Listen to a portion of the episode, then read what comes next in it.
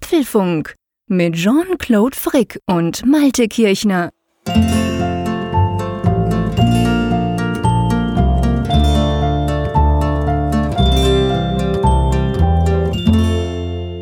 Es ist der 1. Mai 2019.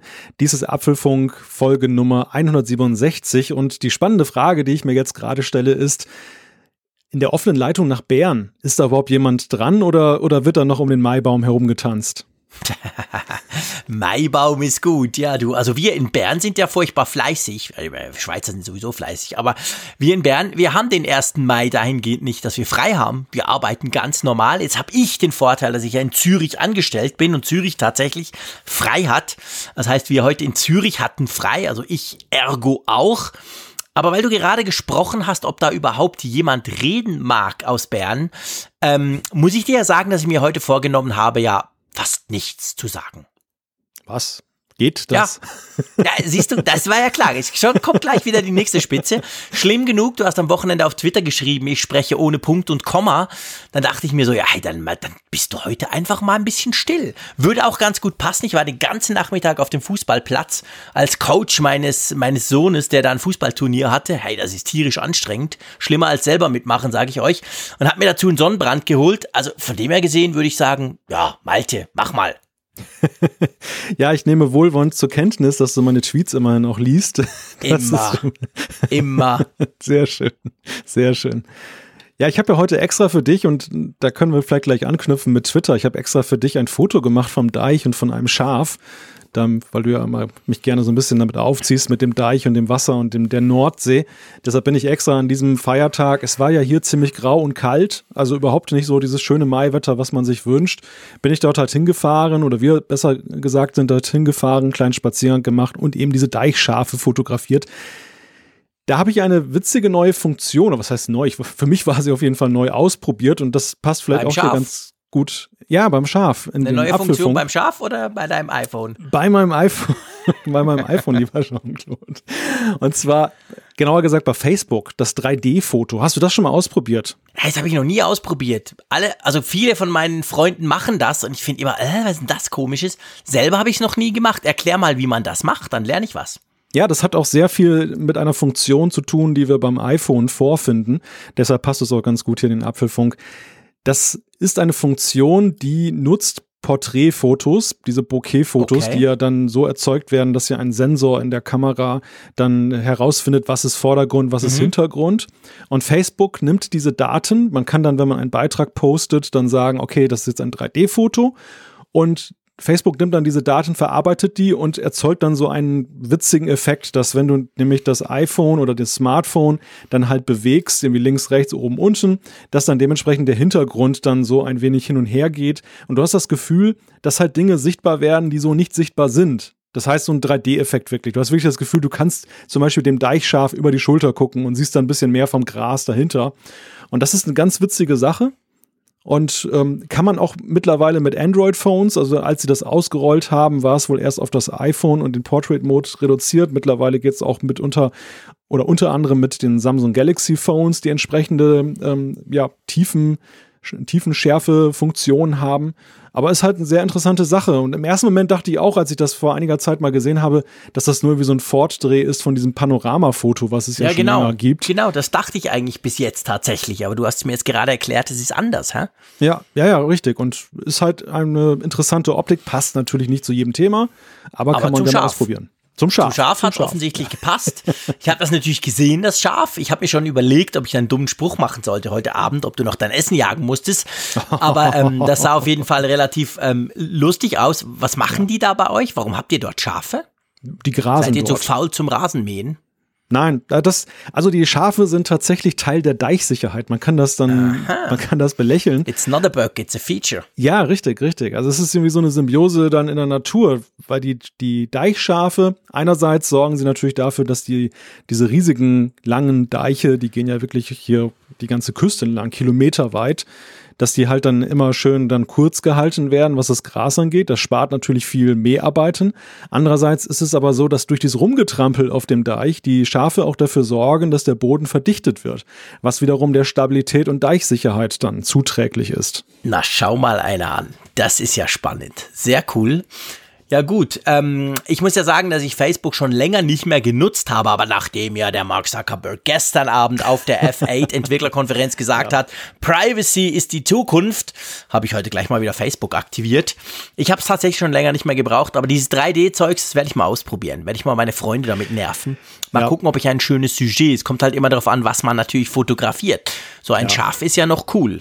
Ja, du kannst natürlich auch Menschen fotografieren, aber da sind wir genau bei dem Punkt oder das war auch der Grund, warum ich jetzt dann eben ein Deichschaf fotografiert habe, weil ich dann auch wiederum diese Privacy-Bedenken habe gegenüber Facebook. Und ich bin ja in der Tat auch jemand, der ja Facebook gerne mal kritisiert, weil ich diesen Laden einfach ja, problemhaft finde. Und das ist wer dann halt. Nicht?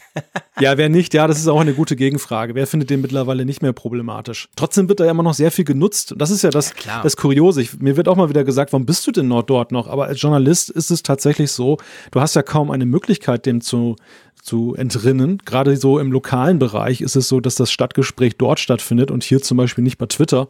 Das ja. heißt, man muss dann Ohr dran halten. Aber ich muss sagen, äußerst widerwillig, weil ich fühle mich tatsächlich in den sozialen Netzwerken deutlich wohler bei Twitter als bei Facebook. Das hat viele Gründe. Einer davon ist die Policy von Facebook. Und ja, insofern ist es ja, schade, dass, dass, dass das Feature bei Facebook leider nur ist, aber wenn es dort ist und der Technikgeek ist ja nun mal experimentierfreudig, dann will man es natürlich auch mal ausprobieren. Ja, ja, klar, das ist ja okay. Also ich meine, ich, ich gucke auch ab und zu bei Facebook rein. Wie du gesagt hast, das mit dem Lokalen ist schon ein Punkt. Also wenn ich wissen will, was in meiner Gemeinde läuft, dann ist Facebook Meilen besser als Twitter, das muss man ganz klar sagen. Aber ähm, du, wir haben ja heute eine Live-Folge. Es ist die Folge 167, wir nehmen das am 1. Mai auf. Ihr wisst, die erste Folge des Monats, die streamen wir gleichzeitig auch live. Im Moment rund knapp 100 Leute, die zuhören, die sich aktiv für uns und gegen die Champions League entschieden haben, was uns natürlich ganz besonders freut. Ähm, ja, also das ist cool, wobei der Markus geschrieben hat, er, er schaut Champions League aber auf lautlos und hört uns, das ist auch cool. Ähm, weil, lass uns gleich vielleicht mal ganz generell, ähm, wir kommen ja live, irgendwann sind wir auch live in Frankfurt, da sehen wir uns dann auch alle live. Ich glaube, wir müssen noch mal ein bisschen trommeln oder wir können noch mal ein bisschen trommeln für die Runde 2 des Gewinnspiels, die ist nämlich schon bald vorbei, oder? Die ist, die ist gestern tatsächlich vorbeigegangen. Also das war ja die Aprilrunde, die endete mit dem letzten Apriltag. Und wir sind jetzt schon in Runde drei gestartet. Du hast gerade gesagt, wir müssen trommeln. Nein, wir müssen ganz und gar nicht trommeln, ganz im Gegenteil. Wir dürfen eigentlich nicht trommeln, du hast wir recht. Dürfen, wir dürfen gar nicht mehr sagen, dass es dieses Event gibt und dass man dafür dann letzten Endes dann auch Karten dann gewinnen kann. Denn es gibt schon so viele, die uns dann großartige Motivationsschreiben geschrieben haben. Und wir müssten eigentlich jetzt mittlerweile schon eine größere Sporthalle chartern, damit wir die alle dann unterbringen können. Ja, aber ich freue mich immer so über diese, dieses, dieses tolle Feedback, das wir kriegen. Drum trommeln wir eben einfach weiter. Ja. Auch wenn wir nicht mehr Plätze haben. Ja, und auf der einen Seite ist es schade, dass es halt ein, ein Event ist, wo man nicht alle zu einladen kann, die gerne hingehen möchten. Auf der anderen Seite, das hat sich im letzten Jahr ja auch sehr stark gezeigt, macht das auch den Charme aus. Also, dass man tatsächlich noch in einer Größe sich bewegt, wo man, wo jeder die, die Chance hat, wenn er möchte, dann auch mit uns zum Beispiel ganz kurz ins Gespräch zu kommen. Und das, das finde ich halt wirklich, wirklich schön. Das, das war ja auch dann der, der Part, den man nachher nicht sehen konnte online, den aber über den auch viele geschwärmt haben, dass man eben einfach mal ein bisschen fachsimpeln und diskutieren konnte. Einer hat uns witzigerweise geschrieben, er möchte gerne 15 Stunden mit uns durchdiskutieren. Da muss ich sagen, da hätten wahrscheinlich dann noch 99 andere etwas dagegen.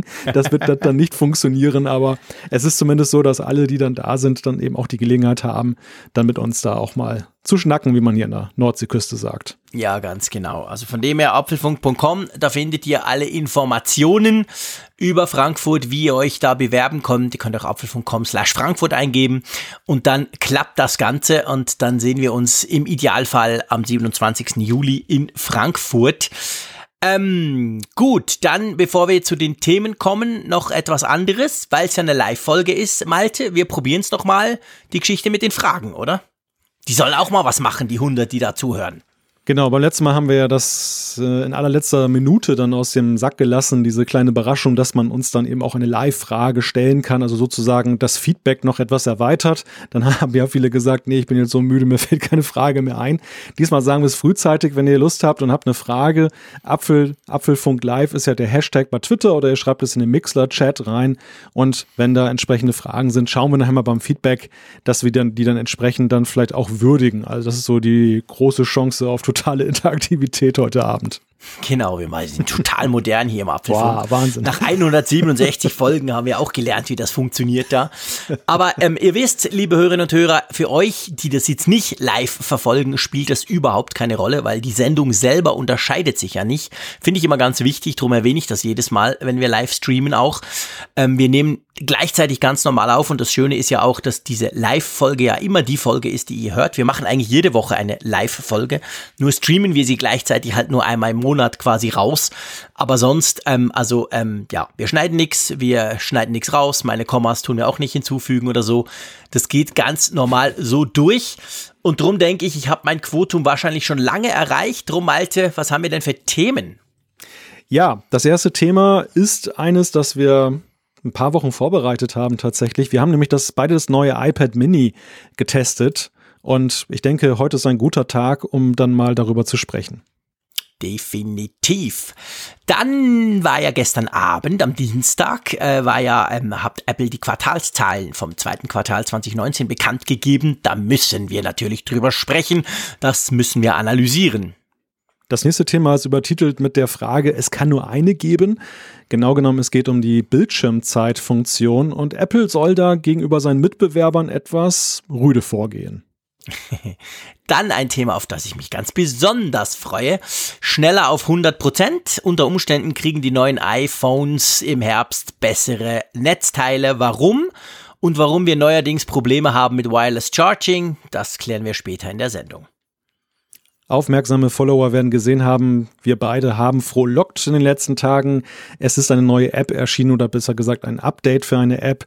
Es ist Reader 4 endlich raus. Und was es damit auf sich hat, das, das erzählen wir euch später. Dann ein paar Apfelstücke noch, wo wir so ein paar kleinere Themen kurz anreißen und dann natürlich die Umfrage der Woche und selbstverständlich noch Feedback, vielleicht das von unserer Live-Hörerschaft, aber ganz sicher das, was ihr uns geschrieben habt, da haben wir schon ein paar super spannende Sachen vorbereitet, freue ich mich jetzt schon drauf. Aber drum, lass uns nicht mehr lange um den heißen Brei rumreden. Malte, das erste Thema, das freut mich ganz besonders, weil das ja, ich sage mal, durchaus Potenzial für eine kleine Kontroverse gehabt hätte aber ich fürchte, es wird nicht dazu kommen. Ja, jetzt bin ich mal gespannt, wo du die jetzt Kontroverse gesehen hättest. Naja, die Kontroverse war ganz einfach. Wir sprechen über das iPad Mini, das neue, ja. das ja vor ein paar Wochen vorgestellt wurde. Wir haben das beide bei uns zum Test.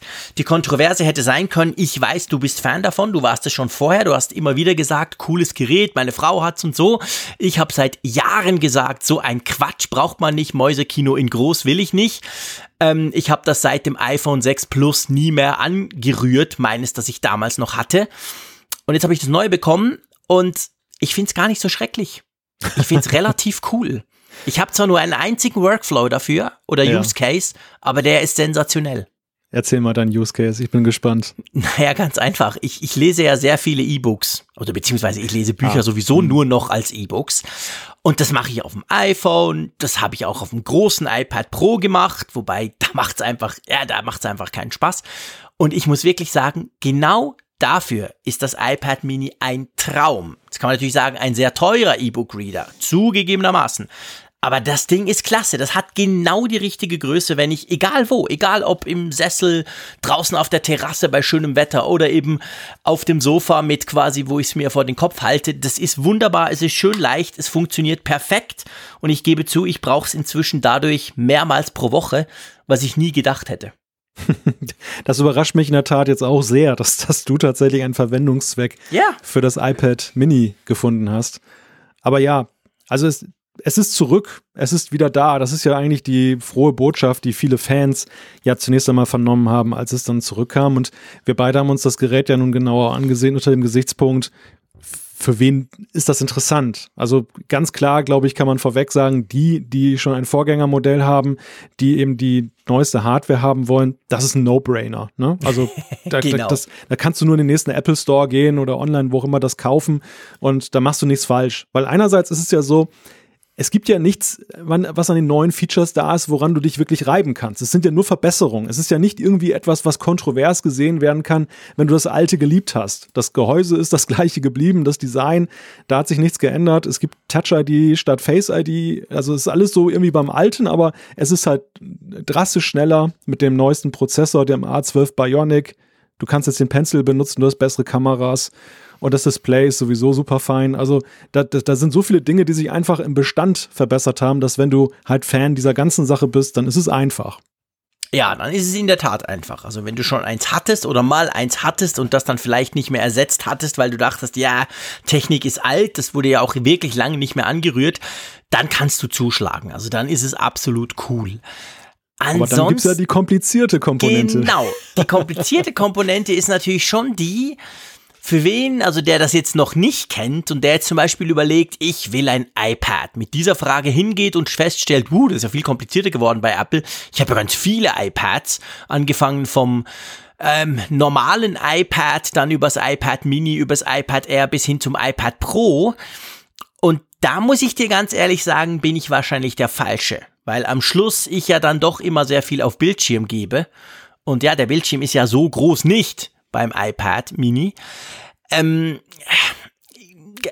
also vielleicht, vielleicht können wir dort was, was sagen, was wir auch schon viel Feedback bekommen haben. Damals, als wir mal so über diese Gerüchte gesprochen haben, dass das iPad Mini zurückkommen könnte. Ähm, sicher im, im Profibereich, also im Restaurant, bei Kassensystemen, irgendwas, da wird das natürlich sicher weiterhin super gut funktionieren. Da hat es vorher schon die ganze Zeit immer funktioniert, aber jetzt mit der aktuellen Technik natürlich umso besser. Aber ich frage jetzt dich, wem empfiehlst du ein iPad, der, der zu dir kommt und sagt, ich will einfach ein iPad? Wo sticht das iPad Mini raus? Ja, demjenigen oder derjenigen, die halt sagt, ich möchte halt die Qualitäten eines Tablets haben, aber mit einem möglichst kleinen Format. Also mhm die Empfehlung hat sich ja eigentlich nicht geändert gegenüber der Empfehlung vor einigen Jahren. Es war ja immer so, dass das iPad Mini halt mit seiner Größe herausstach dann aus diesem Line-up. Was erfreulich ist, ist halt, dass man dazu jetzt raten kann, ohne Bauchschmerzen zu haben, was eben das Innere angeht. Denn in den letzten Jahren war es ja wirklich so, man konnte ja nicht mehr guten Gewissens zu diesem kleineren Display raten, weil einfach so viel Sonstiges im Inneren halt so schlecht war, so abgefallen ist. Auch das Preis-Leistungs-Verhältnis mhm. dadurch ja dann auch drastisch sich verschlechtert hat, weil es einfach viel zu teuer war für diesen uralt Prozessor, der da drin steckte. Und da muss man sagen, hat ja Apple sehr weise gehandelt, dass sie das jetzt mit dem iPad Air gleichgestellt haben. Es gibt ja eigentlich keinen signifikanten Unterschied zwischen den beiden außer eben der Displaygröße. Und das ist so, und, und der Möglichkeit noch das Smart Keyboard dran zu machen am iPad Air. Aber da muss man ja sagen, okay, das würde beim Mini jetzt auch wirklich keinen Sinn machen, da noch ein äh, Keyboard dran zu machen. Dann, also Machen sicherlich auch einige, aber ist dann halt von der Tastengröße eben nicht dann diese Echtbedingungen, die man halt hat, was die Größe angeht. Also finde ich persönlich jetzt nicht so den, den absoluten Use Case für das Mini. Aber ansonsten kann man eigentlich da recht ruhigen Gewissens denen dazu raten. Man, man, muss den Leuten halt sagen, denke drüber nach, was du willst, aber das müssen sie ja sowieso mit Blick auf das riesige iPad-Line-up. Früher war das ja einfach. Früher ja, war es nur die Frage. Smartphone oder Tablet. Und wenn es Tablet war, dann war es das 9,7 Zoll Gerät, ganz am Anfang. Ja, genau. Und ab 2015 oder davor ja schon mit dem Mini wurde es dann komplizierter. Ab 2015 kam ja dann noch 10,5 Zoll, Jahre später 11 Zoll, 12,9 Zoll. Also man muss sich ja generell die Frage stellen, was will man jetzt bildschirmtechnisch haben? Und deshalb ist es, glaube ich, dann auch mit dem iPad Mini jetzt nicht, nicht so kompliziert. Also was ich damit meinte, dass es kompliziert geworden ist, ist eher so die Sache, und ich gehörte ja auch dazu, ich hatte ja schon die frohe Erwartung, dass wenn ein Gerät nach, ähm, ja, wie viele Jahre sind es gewesen? Vier Jahre? Nach mhm. vier Jahren endlich mal wieder dann aktualisiert wird, dass dann noch was Größeres passiert. Dass es eigentlich nicht nur dann ein, ein Refresh ist dann mit den Komponenten der letzten vier Jahre, die dann mittlerweile rausgekommen sind, sondern dass eben Apple irgendwas Revolutionäres macht, dass sie dann eben zum Beispiel auch ein rahmenloses Display machen, was ja gerade bei diesem Footprint von 7,9 Zoll ja nun großartig gewesen wäre. Das würde sich extrem anbieten, du hast völlig recht, das wäre wär wie gemacht dafür. Und als dann rauskam, dass das nicht der Fall ist und dann dieses Gerät vorgestellt wurde, da war das so ein differenziertes Gefühl halt bei mir. Dass ich einerseits sagte, ja, ich freue mich für die Leute, die darauf gewartet haben und es ist auch gut und es hat seine Existenzberechtigung im Line-Up, dass es das Mini gibt. Aber Apple hat eben auch jetzt nicht so die ganze Energie rein investiert, die sie hätten investieren können. Und dafür gibt es ja auch einen ganz einfachen Grund. Ja, sie wollten natürlich auch den Preis einigermaßen okay behalten, sagen wir es mal so. Der Preis wäre sicher in die Höhe geschnellt, hätten sie diese alle diese schöne fancy neue Technik eingebaut. Ähm, wie kommst du mit Touch ID zurecht? Du bist ja auch jemand, der hat ein iPad Pro, also ein neues, ein iPhone 10s und schon länger, sage ich jetzt mal, nicht mehr unbedingt mit diesen Knopfdingern rumgehandelt. Ich muss sagen, ich stolpere immer ein bisschen drüber. Ich bin also mir das gar nicht mehr so gewöhnt. Es gibt übrigens neben dem Preis noch einen zweiten Grund. Also es gibt tatsächlich zwei Gründe, habe ich jetzt festgestellt, als du das mit dem Preis genannt hast. Der, der, zweite, der, der zweite Grund ist halt, Apple kann es sich erlauben weil einfach ja. in dieser in dieser Größenklasse 7,9 Zoll, das das iPad ist ja sowieso schon sehr dominant im Tablet-Markt. Es gibt ja eigentlich Absolut. fast nichts Vergleichbares und sie sie haben ja auch einen gewaltigen Marktanteil. Also anders als beim Smartphone sind sie da ja nun mal der der Leader, was das Ganze angeht. Und bei bei den kleinen bei den kleinen Tablets, da sind sie ja völlig konkurrenzlos und deshalb waren sie auch gar nicht unter Druck eigentlich da jetzt etwas riesig Neues zu bringen. Und das hat neben der Frage, dass sie den Leuten nicht einen höheren Preis zumuten wollten, womöglich, dann eben auch dann dazu geführt, dass sie gesagt haben, okay, dann machen wir es halt so. Aber zu deiner Frage Touch ID, Face ID. Ich bin, das weißt du ja, ich mag Face ID gerne. Also ich nutze es ja wirklich dann mit Freude. Aber auf der anderen Seite fand ich jetzt auch niemals, dass Touch ID so grandios schlecht ist, dass es unbedingt ersetzt werden musste. Deshalb ist es für mich akzeptabel, Touch ID zu haben. Und ich finde es auch nicht inkonsequent, weil auf Mac hast du es ja auch. Also eigentlich ist es ganz gut, dass das Apple das pflegt, dass es zwei Arten von, von biometrischen Sensoren gibt. Ja, mich stört nicht der biometrische Sensor. Der ist schnell und okay und der funktioniert viel besser als all diese In-Display-Fingerabdrucksensoren bei den Android-Smartphones oder so. Mich stört, ich merke einfach, dass ich mir den Workflow nicht mehr gewöhnt bin. Ich bin mir gewöhnt, ich schaue das Ding an und ich wische von unten nach oben und los geht's. Und das funktioniert logischerweise natürlich nicht. Und da, da, da merke ich einfach, falle ich immer wieder rein. Es ist wirklich nur das. Also quasi, quasi, wie, wie entsperrst du das und wie geht's dann weiter sozusagen? Die, die Entsperrung mhm. selber, die ist, die ist schnell, klar. Ich habe zwar immer gesagt, ich finde Face ID super und auch besser. Ähm, bei meinem Gesicht funktioniert das hammermäßig viel besser, als auch Touch ID früher funktioniert hatte, aber trotzdem Touch ID ist immer noch gut und und äh, ich, ich merke einfach, dass ich mir wenig mehr so gewöhnt bin. Ich, ich, ich wisch dann immer rum an dem Ding. Das finde ich immer ein bisschen merkwürdig. Dann fällt mir wieder ein, ah, Moment, das hat ja da so einen Knopf, genau, den kann man ja drücken. Ähm, aber eine andere Frage, du, du hast vorhin. Ja, aber, hm? aber vielleicht, willst du noch, vielleicht noch kurz dazu. Also ich kann das nachvollziehen, was du sagst. Bei mir ist es irgendwie noch eher noch was weitergehendes. Also ich stelle echt fest, wie stark ich dadurch geprägt bin, dass ich jetzt dann das iPad Pro rahmenlos und ein iPhone nahezu genau. rahmenlos habe. Also mich stört eher der Rahmen. Der irritiert mich, dass da so ein riesiger, so ein riesiger Rahmen drum ist, da so, so eine Handballenablagefläche. Das, das ist so, man, man ist, man hat sich da schon dran gewöhnt, dass es eben nicht mehr da ist. Und, aber das ist vielleicht auch eben ein Perspektivenproblem, weil ich ja nun dann schon dort bin. Viele sind ja jetzt nicht unbedingt dann eben auf diese Geräte gewechselt und die nehmen was ganz anders war. Aber wenn man eben diesen Schritt gemacht hat, merkt man erstmal, wie sehr man doch das auch im Alltag wertschätzt eigentlich, dass man eben da nicht mehr so einen dicken Rahmen hat. Ja, das stimmt. Also ich meine, der Rahmen, äh, logisch, klar, ich meine, wir müssen gar nicht diskutieren, der Rahmen ist absolut, hey, äh, 80er Jahre, das ist ja Horror. Also sowas will ich heute eigentlich nicht mehr sehen und schon gar nicht kaufen. Aber ja gut, es ist jetzt halt. Also klar, der Rahmen, der ist schlimm. Ich, ich, will, ich will keinen Rahmen mehr sehen bei irgendeinem modernen Gerät. Vor allem, dass ja dann doch nicht ganz gratis ist. Also von dem her gesehen, das steht außer Frage. Da gebe ich dir recht. Ich wollte aber was anderes noch fragen. Und zwar, du hast vorhin mal gesagt, überflüssig. Ähm, wie siehst du das mit diesem Stift? Ich muss ja sagen, ich bin ja völlig außen vor mit diesem Stift, weil ich brauche ihn mhm. einfach nie. Ich kann mir Mühe geben, wie ich will. Ich weiß nicht, was ich mit dem blöden Ding soll. Also verliere ich ihn meistens und weil ich das weiß, lege ich ihn vorher in die Schublade und dann verstaubt er dann. Von dem her gesehen kann ich nicht mitreden. Aber du bist ja jemand, der den Stift ab und zu braucht. Sag mal, wie ist das auf diesem kleinen Ding mit Stift? macht das überhaupt Sinn? Also ich kann es ja, ich brauche es ja auf dem großen schon nicht, aber beim Drum habe ich beim Kleinen gar nicht probiert, weil ehrlich gesagt, ja, wenn ich beim Großen nicht brauche, brauche ich beim Kleinen erst recht nicht. Wie ist das bei dir? Brauchst du den? Macht das Sinn? Passt das irgendwie? Der Stift ist gleich groß wie das iPad? Ich meine mich erinnern zu können, dass selbst Apple damals gesagt hat, dass 9,7 Zoll eigentlich das Minimum für Stiftbenutzung ja, genau. ist. Das war ja auch, glaube ich, der Grund, warum das bis heute nicht auf den iPhones angekommen ist. Da haben ja auch einige gesagt, auch Stift wäre irgendwie cool. Handschriftliche Notizen auf dem iPhone konnte ich mir auch vorstellen. Oder eben auch auf dem iPad Mini. Und jetzt haben wir es auf dem iPad Mini.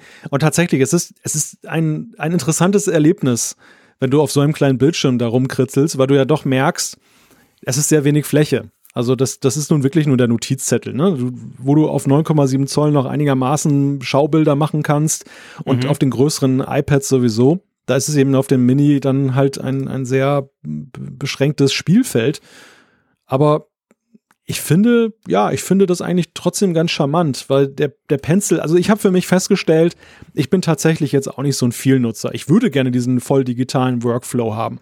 Also ich mhm. arbeite tatsächlich ja am Job häufig noch mit, mit diesen Steno-Blöcken mhm. und mache da eben meine, meine Notizen, wenn ich auf Terminen bin. Das Schöne ist halt daran, wenn der verloren geht, das ist jetzt nicht gleich irgendwie über 300 Euro Schaden oder ja, genau. ähm, auch wenn das irgendwie kaputt geht. Der Akku hält so. super lang. Der Akku hält super lang. Das ist total cool mit diesen Dingern. Aber äh, ich, ich, ich habe auch bei mir festgestellt, ich bin nicht so aus voll digitale rübergegangen. Übrigens beim, beim Podcasten was ich mir auch mal vorgenommen habe für Gesprächsnotizen beim, beim Podcasten, ist es auch schwierig, weil wenn man den Stift nämlich da drauf macht, der macht ja Geräusche, ne? Es ist ja dann doch, du hörst ja dann doch, ich mache das hier gerade mal, so ein bisschen.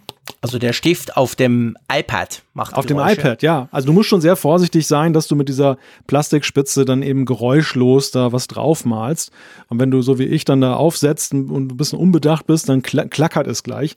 Ist natürlich auch so ein Thema. Also ich benutze den Stift in erster Linie halt dann für solche Sachen, dass ich dann bei Dokumenten irgendwie was markiere. Dass ich zum Beispiel irgendwie mir dann Notizen mache zu irgendwelchen Texten, die ich lese.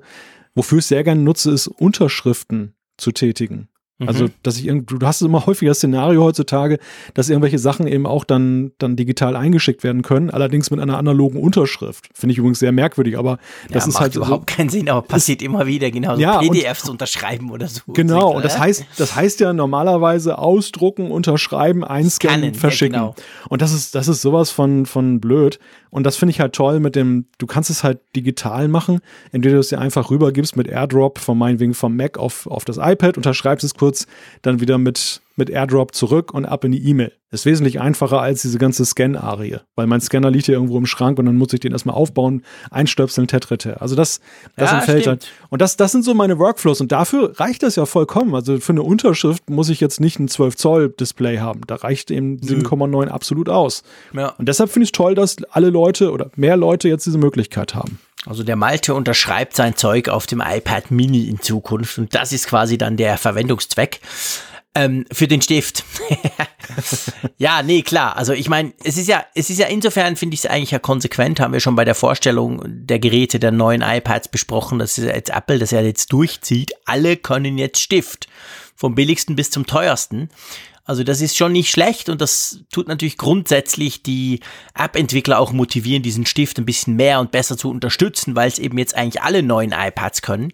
Das finde ich gut. Von dem her finde ich es auch gut, kannst das iPad Mini. Also nicht falsch verstehen. Ich brauche es halt nicht, aber ich finde die Funktion an und für sich toll, weil es gibt Leute, die finden das super, weil sie es brauchen können. Also von dem her ähm, voll okay. Ja, ähm, Kaufempfehlung, lieber Malte. Oder nee, lass uns doch was anderes sagen vorher. Was fehlt dir am iPad Mini? Gibt es irgendwas, wo du denkst, hm. Mir fehlt tatsächlich der Stift der zweiten Generation. Aha. Also ich, ich finde, Pencil finde ich super, aber ähm, die erste Generation, ja, die hatte ihre Daseinsberechtigung damals, aber irgendwie ist das Ding halt jetzt so durch diese Vorzüge des zweiten, wenn du den kennengelernt hast, dann, dann verstehst du nicht, warum man den ersten noch beilegt. Klar, es gibt äh, aus Sicht des Entwicklers, gibt es dafür Gründe, das hat ja unter anderem dann auch damit zu tun, dass sie den Lightning-Anschluss verwenden wollten. Darüber wird es aufgeladen, also man hätte sonst auf USB-C gehen müssen und so diese ganzen anderen Sachen, die da dranhängen. Und das Gehäusedesign hätte man ändern müssen, damit man ihn überhaupt magnetisch anhaften kann. Es kostet auch mehr Geld, das hätte das Gerät teurer gemacht. Also das, das sind die wirtschaftlichen Argumente, die Apple dazu bewegt haben, das zu tun. Mhm. Aber ich finde es halt einfach schade, weil dieses, ähm, Erdolchen unten zum Aufladen, diese, diese. das ist immer noch gleich dämlich wie damals. Es, es sieht einfach, es sieht, ich finde, es sieht auf einem 7,9 Zoll Gerät noch blöder aus, weil, weil der Stift ist ja genauso, fast genauso lang, wie das Gerät hoch ist. Ja, genau. Und dann, und dann hast du die gleiche Länge nochmal unten dran. Also Gut, du musst den Pencil jetzt ja nun nicht, nicht so viel aufladen und er ist auch sehr schnell geladen. Das relativiert das alles ein wenig. Aber dennoch finde ich das einfach verdammt schade, dass das dieser erste Generationspencil da so, so ewig weiterlebt und, und da der, der von der zweiten Generation echt dann dem Pro-Segment dann vorbehalten bleibt. Das, das ist ja nicht gut. Ja, ja, das stimmt. Also das wäre schöner, man hätte das geändert. Man hätte es halt bei allen dann auch ändern müssen, konsequenterweise. Also beim, beim günstigsten iPad wie beim iPad Air. Und ja gut, wir haben ja diskutiert, dann müsste man auch ähm, müsste man natürlich auch das, das randlos Display eigentlich und so etc. Ja, ihr kennt das. Ähm, bei mir. Vielleicht, ja. So. Ja, vielleicht ganz kurz ähm, zum Akku. Ich möchte mit dir noch über den Akku sprechen. Von diesem ja. kleinen Teil. Es ist ja wirklich klein, also kleiner vor allem als die anderen iPads. Ich bin recht erstaunt. Also ganz ehrlich gesagt, das tönt jetzt natürlich merkwürdig, ich bin ja sonst mit einem 12,9 Zoll iPad Pro unterwegs. Sehr zufrieden, brauche das quasi als Laptop-Ersatz, mache sehr viel drauf, außer Schreiben. Und bei dem ist es so, und drum, ich muss von daher anfangen, dass ihr dann meine Argumentation versteht, von dem her ist es so, da bin ich akkutechnisch eher weniger prickelnd. Ich, ich staune immer wieder, wie, wie, wie verhältnismäßig schnell der Akku bei diesem Ding dann doch in die, zur Neige geht, so wie ich das brauche, das große iPad Pro, für das das so ein Riesenteil ist und ja auch einen riesen Akku drin hat. Dahingehend umgekehrt war ich positiv überrascht von diesem kleinen iPad Mini. Das hat doll hm. lang gehalten. Ja. ja, es hat vielleicht, das hat vielleicht tatsächlich auch damit zu tun, dass ähm, es davon profitiert, dass der Prozessor dieser A12 Bionic der ja auch dafür bekannt ist, dass er energiesparend arbeiten soll, dass der seine Effekte da auch dann entfaltet, dann Klar. zugunsten der Akkulaufzeit. Das iPad Pro hat halt diesen A12X, der natürlich nochmal deutlich mehr Power hat, aber halt auch mehr Strom sauft. Es hat einen viel größeren Bildschirm. Das ist natürlich sowieso das, was am meisten Akku braucht. Jetzt kann man sagen, okay, der Frick hat nur drauf rumgelesen. Aber wer das wer schon die Kindle-App auf, auf mal genutzt hat, der weiß, die ist, die braucht extrem viel Strom. Also die Kindle-App, die kann dir jedes Telefon, das iPhone auch, relativ schnell leer saugen, wenn du da mal vier, fünf Stunden am Stück liest oder so. Und von dem her muss ich wirklich sagen, also ich, ich, war, ich war positiv überrascht. Hm. Ich würde an der Stelle ganz gerne ein bisschen Live-Feedback reinholen in mhm. das Thema, denn das wird ja auch hier eifrig kommentiert. Einerseits, der Jan hatte geschrieben, also in meine Marine BGA Beintasche hat das iPad Mini immer toll reingepasst. Das knüpft so an das an, was du vorhin ja auch, glaube ich, mal gesagt hattest, dass eben dann für viele das eben auch die, die Frage, wie verstaue ich das dann eben ausschlaggebend mhm. ist, dass sie das ähm, wertschätzen. Axel hat geschrieben, Face ID ist schlecht für Motorradfahrer das ist, das ist in der Tat ja etwas, was wir auch immer wieder zu lesen bekommen. Und das habe ich selber auch festgestellt. Im Sommer ist es echt blöd, auch mit dem Smartphone, wenn du das im Auto in der Halterung hast und du, du musst halt immer die, die Sonnenbrille absetzen, wenn du dann eben das öffnen willst. Ja, das ist so. Es kommt auf die Sonnenbrille an. Es gibt gewisse, wo es funktioniert, aber ich habe auch, die, die ich habe, funktioniert tatsächlich nicht. Die, die, die meine Frau hat, funktioniert. Beim Motorradfahrer überlege ich mir natürlich, der hat doch wahrscheinlich Handschuhe an. Dann nützt ihm Touch ID auch nichts, oder? Ja, stimmt. Ja, also, und, nur so als Idee, aber. Ähm, ob der auf dem iPad rumdaddeln soll. genau, abgesehen beim Fahren sowieso nicht rumdaddeln, bitte. Also sowieso nicht gut. Aber ja, es stimmt schon. Es gibt natürlich bei Face ID gibt's ein paar ähm, Gelegenheiten oder Möglichkeiten, wo es nicht funktioniert oder nicht gut funktioniert. Das ist ganz klar mhm. so, ja klar. Aber es ist bei Touch ID ja nicht anders. Wenn du feuchte Finger hast, geht das Ding auch nicht. Also ja. ich glaube, da, da geben sich beide nicht, nicht viel. Da haben beide ja. Vor- und Nachteile. Ja, ja, stimmt. Das, das, das, das tariert sich aus. Und dann haben wir noch Christian, der, der fragt, warum ich denn nicht einfach mit dem Finger unterschreibe. Und ähm, ja, die Antwort darauf ist, ich, ich finde, meine Unterschrift sieht überhaupt nicht authentisch aus, wenn ich mit dem Finger unterschreibe. Das hast du ja auch manchmal beim Paketboten in der Tür. Gut, die haben meistens nur noch so Lesegeräte, die so echt grob pixelig sind. Das, echt? Du unterschreibst auf der Tür da jeweils mit dem Stift? Da kratzel ich immer irgendwas drauf oder klopfe zweimal mit dem Finger drauf oder so. Völlig wurscht, was da steht. Ja, das stimmt. Eigentlich ist es ja auch Käse, aber ich benutze das halt immer so als Testcase, um mal zu gucken, wie gut die Geräte funktionieren. Dann stelle ich halt fest, einerseits, äh, dass die grob aufgelöst sind, dass also sowieso die Unterschriften eigentlich nicht zu entziffern sind hinterher. Zum anderen halt, dass ich aber einfach so ja, mit dem Finger nicht die Unterschrift habe, die ich mit dem Stift ja. habe. Insofern brauche ich schon einen Stift, damit das dann jetzt, dann, wenn es überprüft wird, dann auch so aussieht wie meine Unterschrift. Ja, okay, das stimmt. Das sieht schöner aus, definitiv. Wobei meine Unterschrift ist sowieso eine hässliche, krakelige Klaue, die ich habe. Da spielt es keine Rolle, mit was ich unterschreibe. Kann ich auch mit einem Stein draufschreiben. Man kann sowieso nicht lesen. Aber das ist ja dann meine Unterschrift, von dem her gesehen. Aber ja, es ist schon ein Punkt. Hat, hat, hat was. Stimmt also. Ja. Stift macht mehr. Und ist halt, ist halt, ich meine, Stift ist natürlich mehr Totholz, oder? So bei dir. Ist natürlich mehr so bisschen wie früher, so mit dem Griffel. ja, also ich schreibe meine Zeitung jetzt nicht per Hand. Das, nicht? Um ah, echt krass. Entgegenzuwirken diesen Habt ihr Schreibmaschinen bekommen? ja, die sind, die sind tatsächlich zu Beginn meines, meiner beruflichen äh, Zeit dann noch abtransportiert worden. Also ich stand noch auf dem Schrank, die, die guten Schreibmaschinen. Wow aber die waren dann halt auch relativ schnell weg und ich habe da nie drauf gearbeitet. Also ich habe da, ich habe die nur gesehen und ähm, gestaunt, was, was es für Schreibgeräte gab, aber ich habe da niemals drauf gearbeitet. Ich könnte das auch gar nicht. Also ich würde mich dermaßen oft vertippen. Ja, stell dir vor, wie schrecklich, da, da genau. Das, das, das, da würde nichts Vernünftiges bei rauskommen und die ganze Arbeit würde wahrscheinlich 20 Mal so lange dauern. Ich bewundere jeden dafür, der damals damit gearbeitet hat und das so sauber hingekriegt hat, aber ich bin super dankbar, dass ich halt ein Kind des Computerzeitalters bin, wo man eben die Backspace-Taste auch hat. ja, definitiv. Da bin ich auch froh. Das muss man wirklich so sagen. Ja, also, das iPad Mini, ich glaube, wir können das vielleicht mal so langsam zu einem Abschluss bringen, ist ein spannendes Gerät. Es ist vor allem wieder einfach endlich aktuell mit neuester Technik drin, das kann man ganz klar sagen. Also wer diesen Formfaktor mag, der kann eigentlich bedenkenlos zuschlagen. Vor allem wer so ein Formfaktor-Tablet sucht, der muss nicht weitersuchen. Es gibt definitiv nichts Besseres. Die ganzen Android-Tablets sind alle Schrott, egal welche Größe und je kleiner, desto schlimmer. Also da könnt ihr bedenkenlos zugreifen beim iPad Mini. Wer halt generell ein iPad will, muss sich eher überlegen, für was es einsetzt und dann am besten irgendwo mal vergleichen, weil es ist halt schon relativ klein. ja, ja, aber, aber es ist halt, es kann eben dann eben auch alles, was zum Beispiel das größere R mit seinem 10,5 Zoll Display kann. Und grundsätzlich muss man halt da auch anerkennen, feststellen, ich finde, Apple hat beim iPad einige Jahre hinter sich, wo es halt hin und her ging. Also sie, sie, ja. sie waren ja immer so auf dem, dem Pfad, dass sie gesagt haben, diese Entweder-Oder-Produktentscheidung. Mhm. Es gibt jetzt, es gibt jetzt kein 9,7 Zoll iPad mehr, sondern es gibt 10,5 Zoll. So war es ja damals. Und äh, auch das iPad Mini ist, glaube ich, ja auf der Strecke geblieben in diesem, dieser Zeit des Größenrauschs. Also als je alle Displays größer wurden und irgendwie schien es nicht mehr opportun, irgendwie dann sowas noch rauszubringen, sowas überhaupt noch im Line-Up zu haben. Man hat es dann weiter vorgehalten, aber man hat es nicht aktualisiert.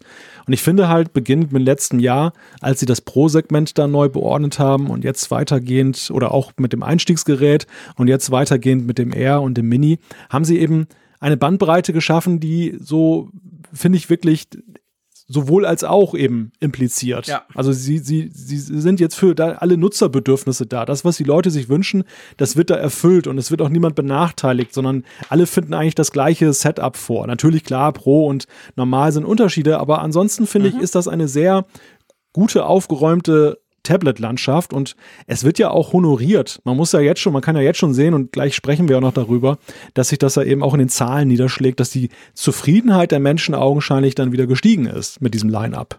Absolut, definitiv. Das ist ganz definitiv so.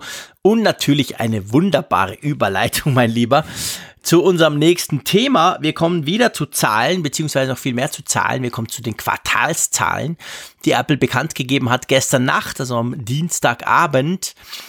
Ja, grundsätzlich geht's ein bisschen runter, aber so ganz arg ist es eigentlich auch nicht. Könnte man das so zusammenfassen? ja, ja, also ich finde, das Kuriose an dieser ganzen Geschichte mit den Quartalzahlen dieses Mal ist, dass Apple zwar Minus macht, aber keiner schreit so wirklich, sondern alle sagen, oh ja, ist so besser als erwartet. Und die, die Aktie steigt sogar noch drastisch. Mhm. Das, das ist so ein bisschen das Paradoxon, gerade jetzt mit, mit Blick auf das erste Quartal, wo es ja nun ganz anders gelaufen ist, wo ja alle Welt in, in Aufruhr war, dass es runterging. Aber weißt du, warum das ist? Da, da habe ich das Gefühl, also jetzt die Börse, ich, wir haben schon oft darüber gesprochen, die, die spinnen ja manchmal auch. Aber ich glaube, da ist natürlich der Punkt, man könnte salopp sagen, Apple war ein Trendsetter. Apple war im ersten Quartal ein Trendsetter. Sie waren nämlich die ersten, die bekannt gegeben haben, oh, wir haben massiv Probleme, wir verkaufen viel weniger Smartphones. Danach, von da bis heute, kamen alle anderen auch. Egal wer. also das Problem haben ja im Moment alle. Also da hat sich dann relativ schnell rausgestellt, es ist wahrscheinlich nicht ein iPhone-spezifisches Problem. Wir haben ganz generell mhm. eine Sättigung dieses Marktes. Und dadurch, dass dann alle anderen auch kamen und dann auch so die ganzen Gerüchte nicht abrissen, ja, das ist noch viel schlimmer und das geht auch, es wird auch nicht besser und da ist noch lange nicht die Talsohle erreicht, etc. Da Apple jetzt nicht so arg, wir kommen dann zu den, zu den einzelnen Zahlen, also es war nicht mehr so ganz so krass. Ich glaube, da war dann die Börse schon fast wieder ein bisschen beruhigt, weil sie sich wahrscheinlich mhm. noch eher schlimmer vorgestellt hätten.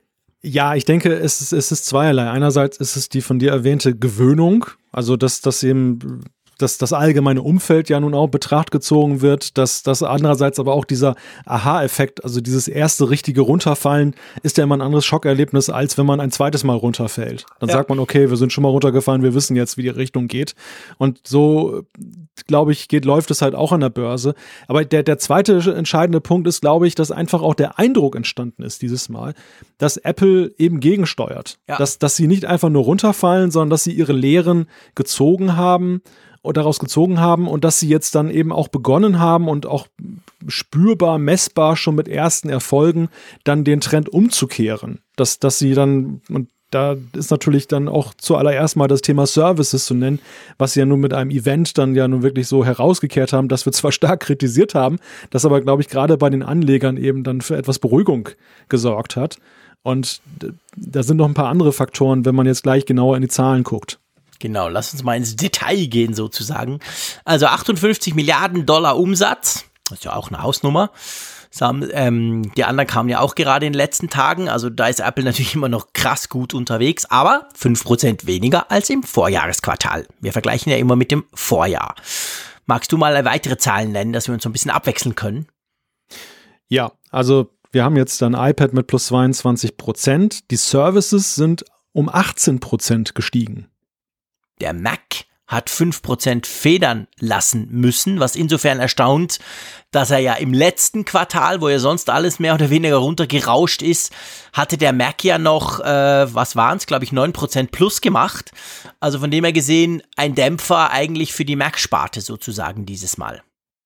Ja, und das iPhone, das hat so richtig wieder Federn gelassen. Da haben wir eine Zahl von minus 17 Prozent gegenüber dem Vorjahresquartal. Genau, also da ist es nochmal deutlich runtergegangen. Was ja krass im Plus ist, sind die sogenannten Wearables die ja Apple nicht wirklich näher spezifiziert. Da wissen wir, ist natürlich die Apple Watch drin. Da sind aber eben auch die AirPods drin. Und ähm, das Spannende, wenn man sich das anguckt, diese, durch diese Steigerung von 50 Prozent ist diese, diese Sektion Wearables inzwischen eigentlich so viel wert wie die iPad oder die Mac-Sparte. Schon krass. Richtig.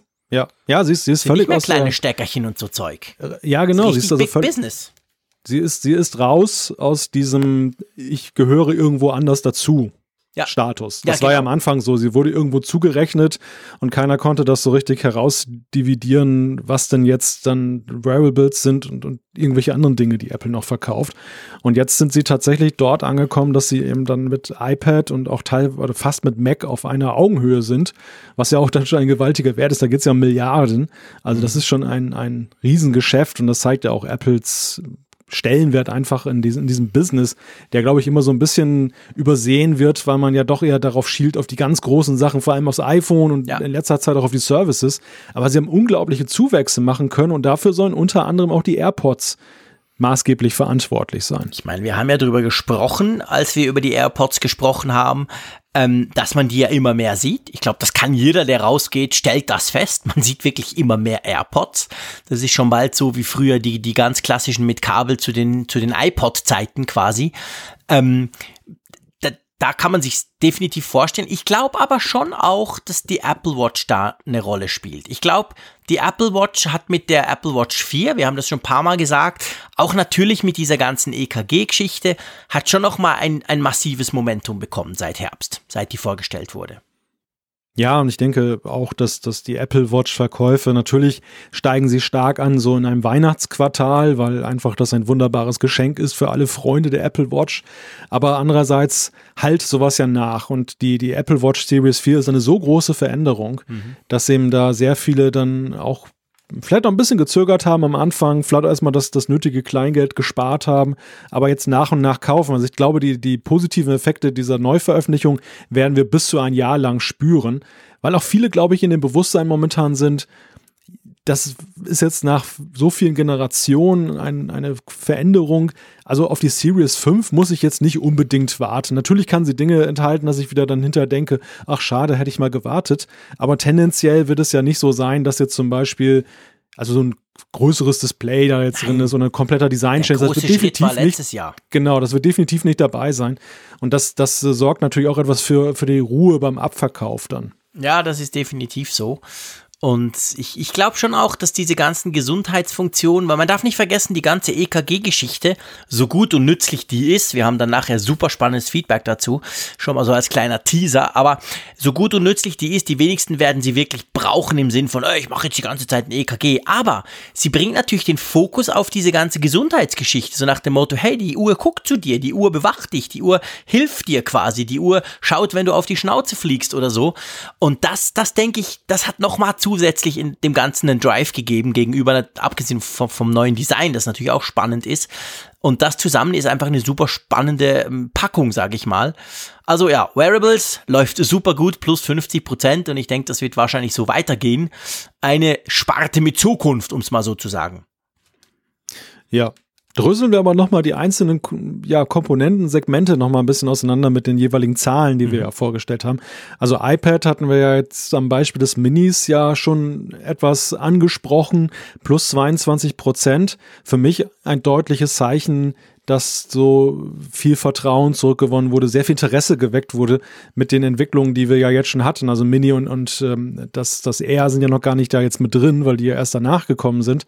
Aber ähm, deutlich spürbar natürlich die vorherigen Geräte auch dann eben, dass, dass die durchaus dann auch dann die Käuferschaft interessieren. Ja, ich denke, man darf nicht vergessen, dass das iPad Pro, das läuft einfach immer noch sehr gut und das iPad Pro hat halt dieses dieses äh, neu, das ist halt dieses Neue, das wir damals beim iPhone 10 erlebt haben. So, wow, krass, ganz neues Design, neue Möglichkeiten, neue Technologien, USB-C sogar.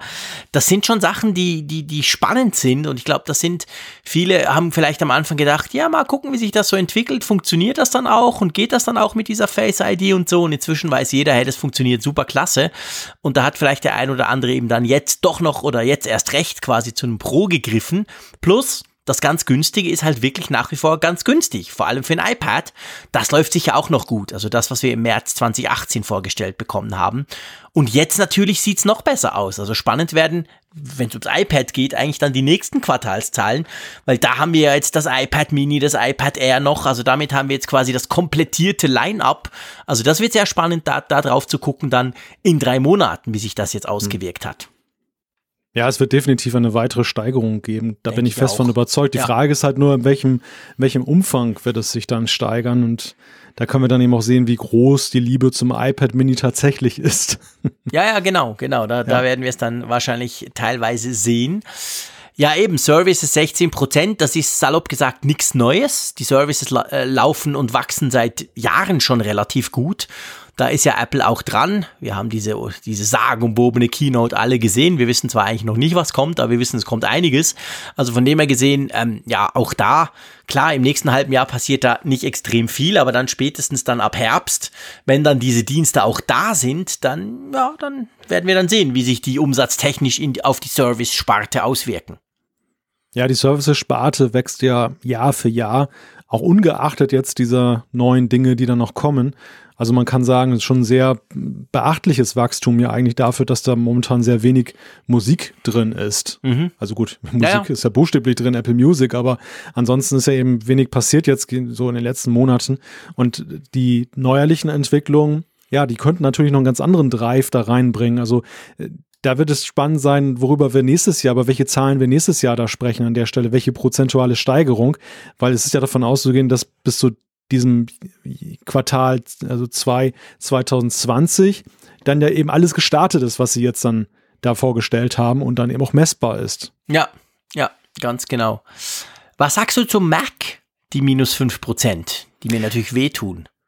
Das ist eine ganz kuriose Geschichte aus, aus zweierlei Gründen. Einerseits, weil wir ja das MacBook Air ja auch in dieser Berechnung mit drin haben und eigentlich hätte man erwarten können, dass es dann sich eher positiv niederschlägt. Mhm. Das andere ist allerdings, und das ist die Aussage sowohl von Tim Cook als auch von dem Finanzchef gewesen, dass das mit Prozessorengpässen zu tun haben soll. Okay, also das heißt, sie konnten nicht so viel liefern, wie sie wollten. Augenscheinlich, augenscheinlich. Und die Frage, die sich natürlich dann stellt, ist, äh, wieso hat das keiner gemerkt, dass es Engpässe gab? Es war ja jetzt nicht so, dass bei Twitter einer aufgeschrien hat nach dem Motto, oh, es dauert jetzt acht Wochen, bis das mein MacBook mal lieferbar ist. Das schien ja irgendwie einfach immer weiter zu laufen. Mhm. Und ähm, ja, wo, wo ist da der Engpass jetzt tatsächlich spürbar gewesen? Meine Vermutung ist ja vielleicht im Business-Umfeld.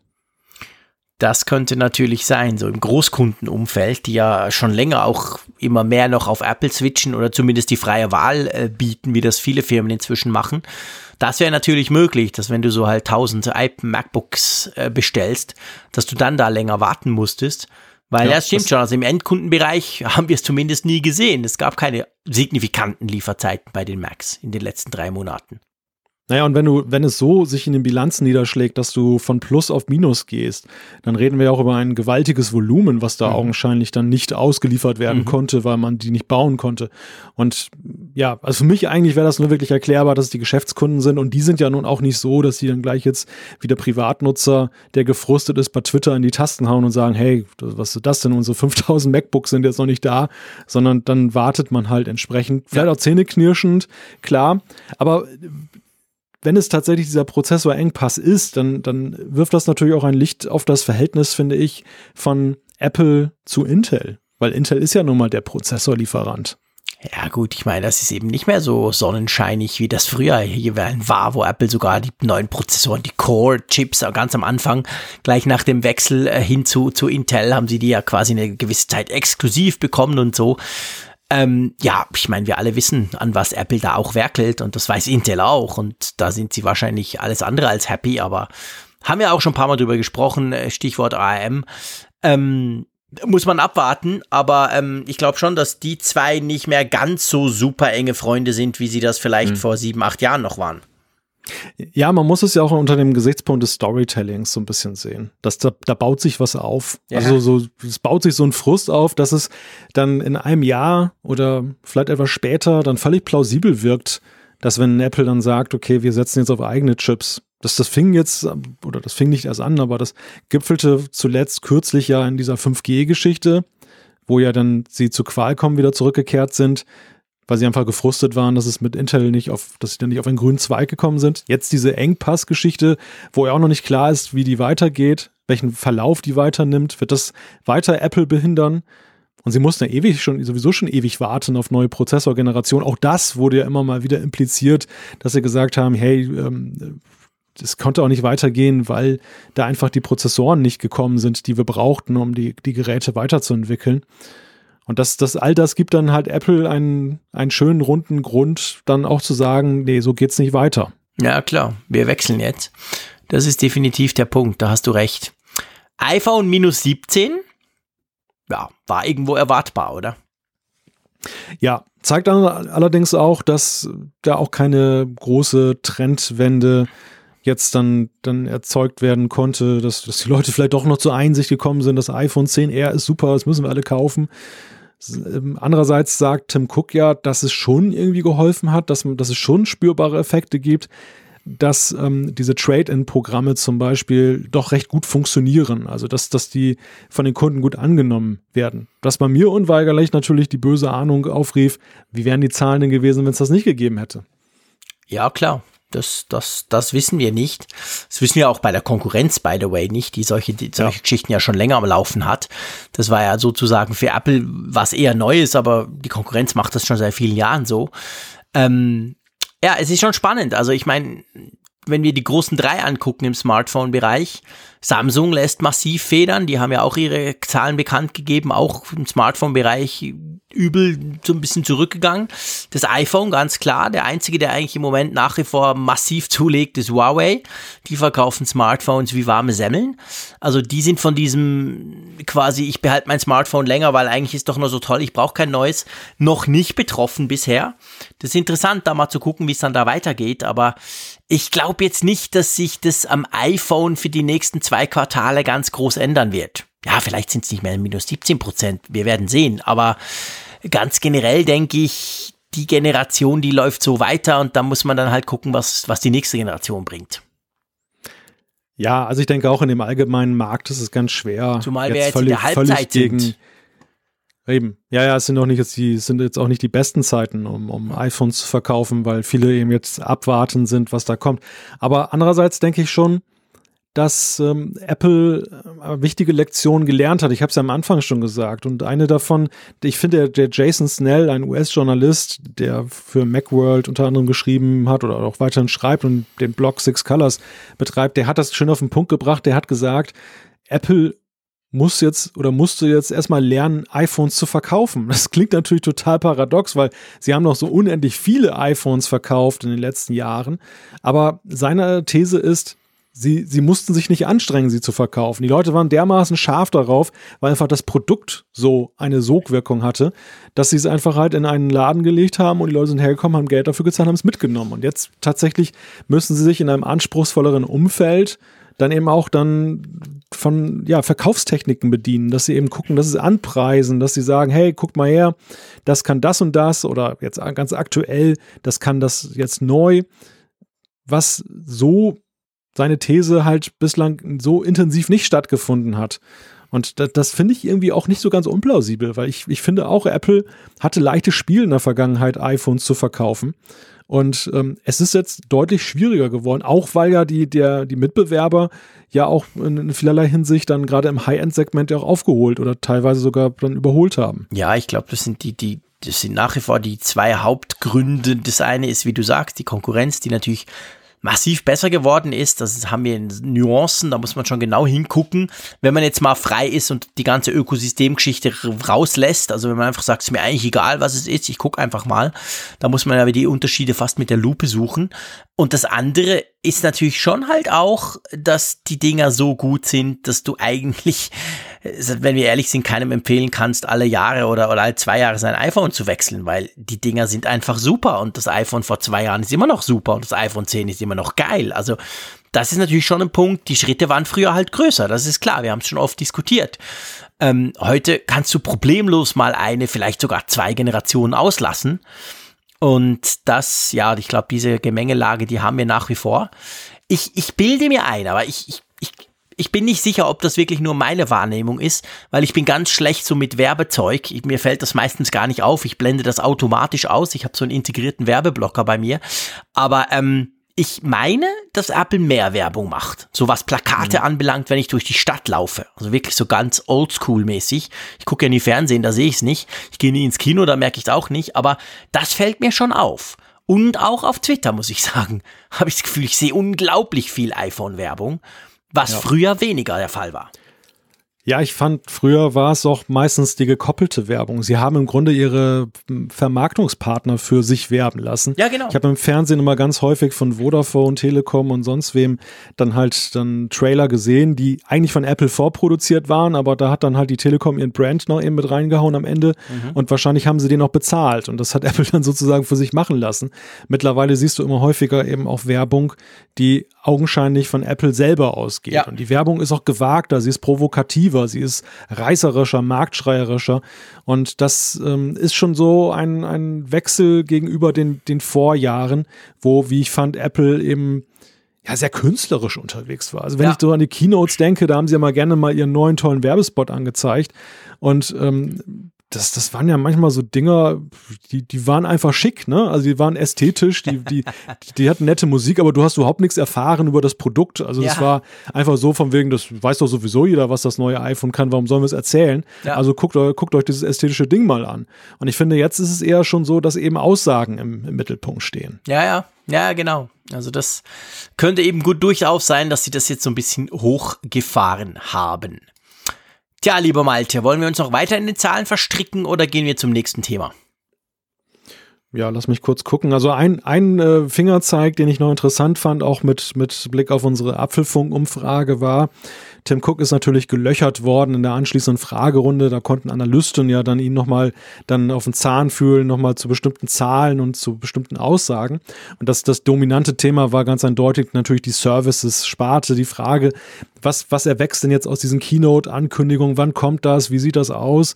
Und eine Aussage, die er da getroffen hat, war, dass Apple auch eben vernommen hat, dass die Apple Card extrem gefragt war. Also das hat er eingeräumt, dass das eigentlich fast der Service war, der augenscheinlich am meisten eben für Furore gesorgt hat. Was ja witzig ist vor dem Hintergrund eben dieser TV Plus Geschichte, die eigentlich im Fokus stand der Keynote.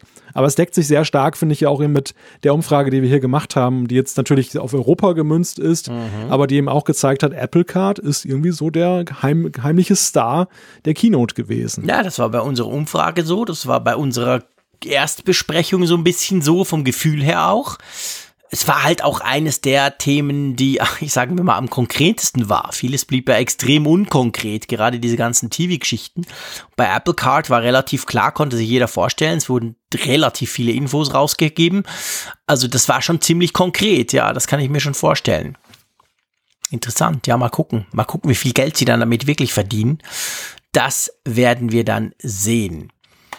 Ähm, lass uns einen Punkt machen und äh, weiter springen sozusagen, beziehungsweise weiter zu gehen, und zwar zum nächsten Thema, was ich ein sehr spannendes Thema finde. Da geht's um die Bildschirmzeit. Wir haben ja auch schon drüber gesprochen, man kann ja seit iOS 12 die Bildschirmzeit äh, regeln, zum Beispiel für seine Kinder, aber nicht nur. Wie lange darfst du welche App brauchen? Wann ist das Ding zum Beispiel gesperrt? Erst ab 7 Uhr oder irgendwelche Dinge, da kann man ja ganz viel machen. Da hat Apple richtig schön vorgelegt, hat am Anfang ziemlich schlecht funktioniert, hat immer noch einige Bugs, wie ich merke, weil ich brauche es viel, aber ähm, wird immer besser und ist eine schöne Funktion, aber war, zumindest bis vor kurzem, ja nicht die einzige Möglichkeit, dein iPhone oder das iPhone deiner Kinder so ein bisschen einzuschränken, oder? Nein, es gab ja schon davor Apps, die man eben laden konnte, die genau das auch dann eben versprochen haben und auch hielten, dass man eben Tracking machen konnte, wie ist der Gebrauch des jeweiligen iOS-Devices.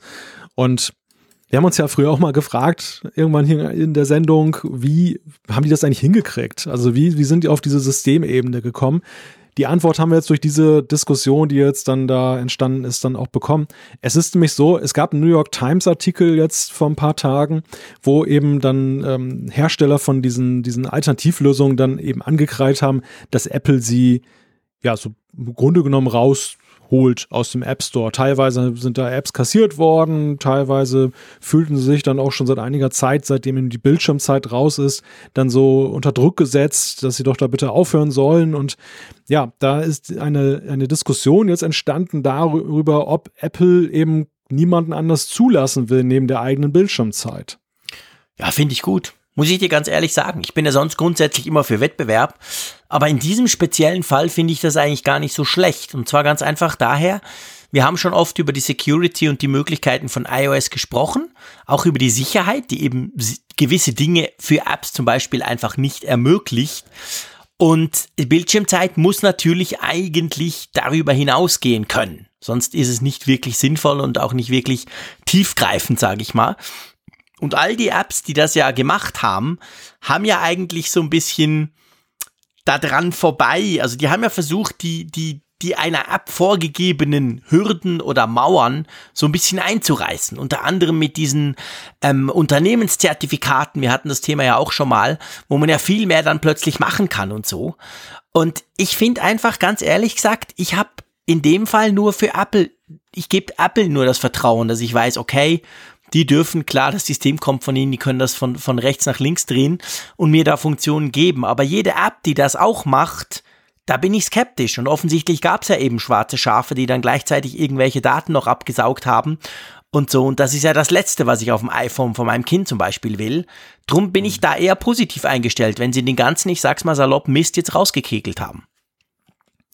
Ja, ich sehe das differenzierter. Also einerseits ja, ich kann dir folgen und natürlich ist das ja auch ein Bedürfnis, was ich auch habe, dass meine Daten da sicher behandelt werden und nicht irgendwie in schwarze Kanäle reinkommen. Gerade eben, weil ja das auch sehr viele, sag ich mal, sensible Daten sind. Welche Apps gebrauchst du? Was machst du möglicherweise mit diesen Apps? Also man wusste ja auch jetzt nicht so wirklich, was können die alles dann tracken und, mhm. und womöglich dann verwerten.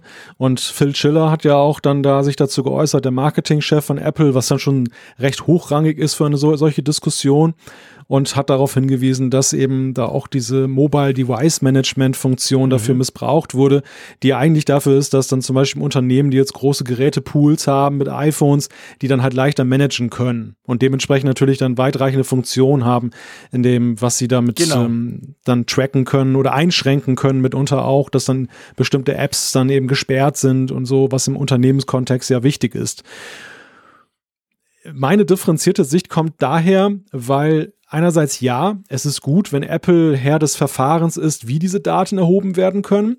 Ich finde allerdings nicht, dass es dann gleichbedeutend sein sollte mit, wie diese Daten dann angezeigt werden. Und da haben wir ja immer wieder auch gesprochen drüber, dass ja die, diese Bildschirmzeit, so wie sie sich momentan darstellt, zwar nett ist, aber ja nicht unbedingt das, das Nonplusultra. Es gibt so ein paar Dinge, die man verbessern kann, aber grundsätzlich glaube ich auch, sind noch ein paar Dinge, also es würde der, der Vielfalt ähm, nützlich sein, wenn es auch Alternativen gäbe, diese Statistiken, wie man sie anzeigt optisch, welche, welche Auswertung man macht und so weiter. Und da sind wir jetzt natürlich dann, wenn Apple das komplett alleine machen will, ganz und gar dann Apple ausgeliefert. Und der Kompromissvorschlag, der in der Diskussion dann entstand, das hat sich auch Tony Fadell noch gemeldet, der ja auch mal Apple-Mitarbeiter war, der genau das auch kritisiert hat, der gesagt hat, okay, Bildschirmzeit, so wie sie ist, ist sie eigentlich nicht so toll und hat auch viele Fehler. Das ist so ein bisschen mit der heißen Nadel ähm, gestrickt worden. Und am Ende kam eben dann in dieser Diskussion der Kompromissvorschlag, warum macht Apple nicht eine offizielle API? Warum kontrollieren sie nicht eben, dass eben die Daten nur sicher erhoben werden und nicht irgendwelcher Quatsch rausgezogen wird, lassen aber zu, so wie sie es ja bei anderen Sachen auch tun, wenn auch natürlich dann auch teilweise widerwillig. Das hat sehr lange gedauert, bis sie zum Beispiel auch dann Telefon-Apps, also Voice-over-IP-Apps eingeräumt haben, dann tatsächlich auch dann einen echten Anrufscreen zu zeigen. Aber sie machen es ja. Es gibt diese Beispiele, wo sie eben dann dann eine API bieten, dass es so aussieht, als wenn es eine in das System verwobene App ist, die allerdings nur das nutzt, was Apple ihnen bereitstellt. Ja, aber ich glaube, da muss man einfach differenzieren. Sorry. Der Tony Fadell hat völlig recht. Ich will auch eine API. Wenn möglich, will ich immer eine API. Keine Frage. Aber Stand heute haben wir die nicht, okay? Und Stand heute haben wir die Bildschirmzeit von Apple, die zugegebenermaßen zu einem guten Teil Mist ist, muss ich wirklich sagen. Gerade die ganze Grafik und die ganze ähm, Statistik, die kannst du in die Tonne treten, die stimmt jetzt nie. Keine Ahnung, woher der die Zahlen kriegt, aber das ist meistens totaler Quatsch. Also die ist längst nicht so gut, wie sie sein könnte. Okay. Aber wir haben daneben Apps, die ganz bewusst Systemschranken umgehen über nicht Hacks, aber halt über Tricks, eben wie zum Beispiel dieses MDM-Management und so, die dem Nutzer quasi sagen, du musst hier noch ein Zertifikat installieren, damit das funktioniert und damit eigentlich extrem weitreichende Zugriffe auf mein System kriegen, aus zum Teil halt unklaren Quellen. Und die werden im Moment, so wie es ausschaut, zurückgebunden. Und das finde ich okay. Das heißt aber nicht gleichzeitig, dass ich nicht will, dass Apple jetzt endlich mal Gas gibt bei der ganzen Funktion an und für sich. Und klar, da wäre eine API super. Also da bin ich grundsätzlich dafür. Aber ich finde es gut, dass diese Apps eigentlich rausfliegen, weil die halt, ich sag mal, außenrum was gemacht haben. Was so halblegal war. Wahrscheinlich stand irgendwo im Kleingedruckten schon, man soll nicht, aber es ging halt. Aber dadurch dem Nutzer einen riesigen Vertrauensvorschuss geben müssen weil die konnten einfach extrem viel machen. Und das, weißt du, das ist mein Ding. Aber das heißt natürlich, ich finde nicht, Apple sollte jetzt so lange die drin lassen, bis sie selber ihr Ding oder zum Beispiel ihre API hingekriegt haben. Ich finde, Apple darf sich durchaus das Recht rausnehmen, die, die sich halt nicht an diese ganzen Vorgaben halten, rauszuschmeißen. Aber das sollte sie definitiv nicht davon entbinden, dass sie jetzt mal diese Bildschirmzeit besser machen. Klar. Ja, ich finde aber auch, man sollte da Gegenwart und Zukunft nicht miteinander vermengen. Also ich sehe da gar nicht so diesen Zusammenhang, dass sie das drin lassen müssen, um dann in Zukunft was anderes zu machen. Denn mir, fehlt einfach nur das Signal, weißt du? Es ist einfach so, ich glaube, sie, sie ziehen es gar nicht in Betracht, eine API in Zukunft anzubieten. Sonst hätten sie ja sagen können, dieser Weg, so wie er jetzt war, geht nicht. Schluss, nehmen wir raus, ist okay. Ich glaube, sagen wenige Leute was dazu, außer den Entwicklern dieser Apps. Aber ähm, wenn sie aufzeigen würden, passt auf, wir sehen schon eben, Vielfalt ist ganz gut und das äh, machen wir, haben wir irgendwie vor für die Zukunft, dann wäre das ein anderes Signal gewesen. Ich glaube eher, es ist so dieses, dieser typische Apple-Move, dass sie dann einfach sagen, nur das machen wir jetzt selbst. Punkt. Ende der Diskussion. Und das, glaube ich, funktioniert dann, das hat bei vielen Gelegenheiten, hat das schon nicht so toll funktioniert und hat dazu geführt, dass die Leute gemurrt haben und am Ende haben sie dann doch nachher das etwas aufgeweicht. Und hier sehe ich wieder so einen Punkt, wo eben diese Abgeschlossenheit dann vielleicht etwas zu weit geht einfach des, des Ecosystems. Mhm. Ja, also ich argumentiere mehr aus der Sicherheit, äh, aus der, aus der Sicherheitsüberlegung raus. Darum bin ich eigentlich froh, wenn die Apps rausfliegen. Ich muss auch zugeben. Ja, aber das, aber der tut mir leid, Jean-Claude, da vermengst du Dinge, die einfach nicht auch jetzt zusammengehören. Ich habe ja, wie gesagt, gesagt, es ist richtig, dass sie rausgenommen wurden. Aber diese Diskussion über die Frage, und wir kriegen das auch gerade über den Live-Chat hier, die Ausnutzung der eigenen Stellung im Ökosystem, das ist ja eine Frage, die man ja schon diskutieren sollte und nicht einfach so, weil es gerade PR-mäßig so toll klingt, dann eben wegwischen sollte. Nee, wische ich ja nicht weg. Sag ich ja nicht. Ich sag nur, dass ich der ganzen Geschichte durchaus was Positives ähm, ähm, absehen kann, weil mich diese ja. Apps stören und weil ich da drin eine riesige Gefahr sehe. Bei Android ist es noch viel schlimmer. Da gibt's ganz schreckliche Apps, die alles irgendwie nach China transportieren. Die bleiben aber im Google Play Store drin, weil sich Google um solche Sachen grundsätzlich nicht schert. Also, äh, und, aber klar, da muss was gehen. Also in, in dem Bereich Bildschirmzeit muss definitiv was gehen. Du interpretierst jetzt quasi, Apple macht da nichts. Sie schmeißen einfach erstmal die Konkurrenz raus. Kann man so sehen. Ich bin froh, dass sie die Konkurrenz rausschmeißen, weil ich der einfach grundsätzlich misstraue. Aber ich will auch, dass was geht. Spätestens an der WWDC werden wir es vielleicht ja wissen. Vielleicht kommt ja was. Und wenn nichts kommt, dann gebe ich dir recht, wäre das schlecht, weil die Bildschirmzeit verspricht mehr, als sie im Moment halten kann. Ja, also ich sehe das halt so, dass, dass das letzten Endes wieder diese typische Apple-Art ist, die sie ein paar Mal schon da an der Stelle gezeigt haben. Und ähm, ich finde die öffentliche Diskussion unglaublich wichtig, weil ansonsten würde es nämlich so sein, dass gar nichts passiert. Ich glaube nämlich nicht, dass sie irgendetwas im Köcher haben, sondern dass sie sich dann nur davon treiben lassen, wenn eine entsprechende Intensität der Diskussion da ist. Ja klar. Hat jemand gesagt, die Diskussion sei nicht wichtig? Ich glaube nicht, oder? Logisch, klar, die Diskussion ist Ja, es klang schon so ein bisschen so anders, aber gut, ist egal. Nee, nee, nee, nee, also ich glaube, da, da unterstellst du mir etwas. Aber ich, ich meine, das ist ja schöne. Wir, wir streiten selten und wir streiten immer dann, wenn es um Entwicklersachen geht, weil du natürlich noch den Entwicklerhut aufhast und das ist ja auch gut so. Und ich gebe zu, bei der Geschichte bin ich tatsächlich so halt, ich bin ein bisschen verseucht von Android. Weil es war so, Android ja. hat diese Bildschirmzeitverwaltung bei, im Android-Betriebssystem ja auch drin von Google. Die war aber jahrelang in der Schweiz nicht nutzbar. Dadurch habe ich auch schon verschiedentlich andere Lösungen probiert und war erschreckt, wie schlecht die sind, beziehungsweise wie unsicher die sind. Und erst seit einem halben Jahr können wir Schweizer auch das nutzen, was Android schon länger kann. Und das ist übrigens, vielleicht ganz kleine Klammer, viel besser als das von Apple. Hätte ich nie gedacht. Also, wenn du auf einem Google Teil auf dem Google Android Smartphone, das muss nicht von Google sein, kann auch Samsung sein, wenn du da diese, diese Family-Geschichten, diesen Family Link und wie das heißt drauf machst, dann hast du nicht nur bessere Möglichkeiten als Apple, sondern du hast vor allem eine viel, viel krass, viel bessere Statistik als Apple. Und da sieht man, da habe ich mich dann auch gefragt, Google kriegt das offensichtlich hin. Aber Google, ja, hat halt die Konkurrenz dann nicht rausgeschmissen. Die sind immer noch da und wenn du dich nicht auskennst, lädst du das Falsche runter. Und das hat mir halt, das macht mir Bauchkrummen von dem her. Aber Apple muss da nachlegen, ist keine Frage. Apple ist da im Moment schlecht unterwegs. Seien wir mal gespannt. Ja, das sind wir definitiv. Brauchst du das übrigens, by the way? Wenn du dich schon so echauf echauffierst. Ich finde ich find halt diese Statistik, sie ist bunt. Sie ist bunt. Das, das, das Was heißt jetzt das? Diese Balken, ich, ich finde einfach die Ästhetik, sie, sie, sie ist, finde ich, vom Nutzwert her nicht so riesig groß. Was ich gut finde an der Bildschirmzeit, ist halt die, die Restriktion, die ich setzen kann. Ich finde es auch wirklich eine nette Funktion, dass du zum Beispiel jetzt dann, wenn du jetzt Kinder hast und du kannst ihnen halt Zeitkontingente zuweisen, dass, dass du dann Anfragen kriegst und du kannst sie dann autorisieren. Ja, Aber ich finde halt super. halt die statistische Auswertung, ähm, dass der Punkt ist, ja, wie gesagt, nett anzusehen, aber so vom Nutzwert her, ja, finde ich, ist, könnte man das noch besser machen. Der ist einfach oft falsch. Ja, das manchmal kommt hinzu, dass die Erhebung der Daten noch merkwürdig ist. Ja, genau. Ja. Der sagt mir manchmal, du hast heute 45 Minuten dein iPhone gebraucht und ich lache mir in die Hosen und denke, es waren mindestens vier Stunden. Also ja, der, manch, keine Ahnung, was der da manchmal macht. Also das, das, da, da, da ist wirklich noch viel zu tun. Das ist definitiv so.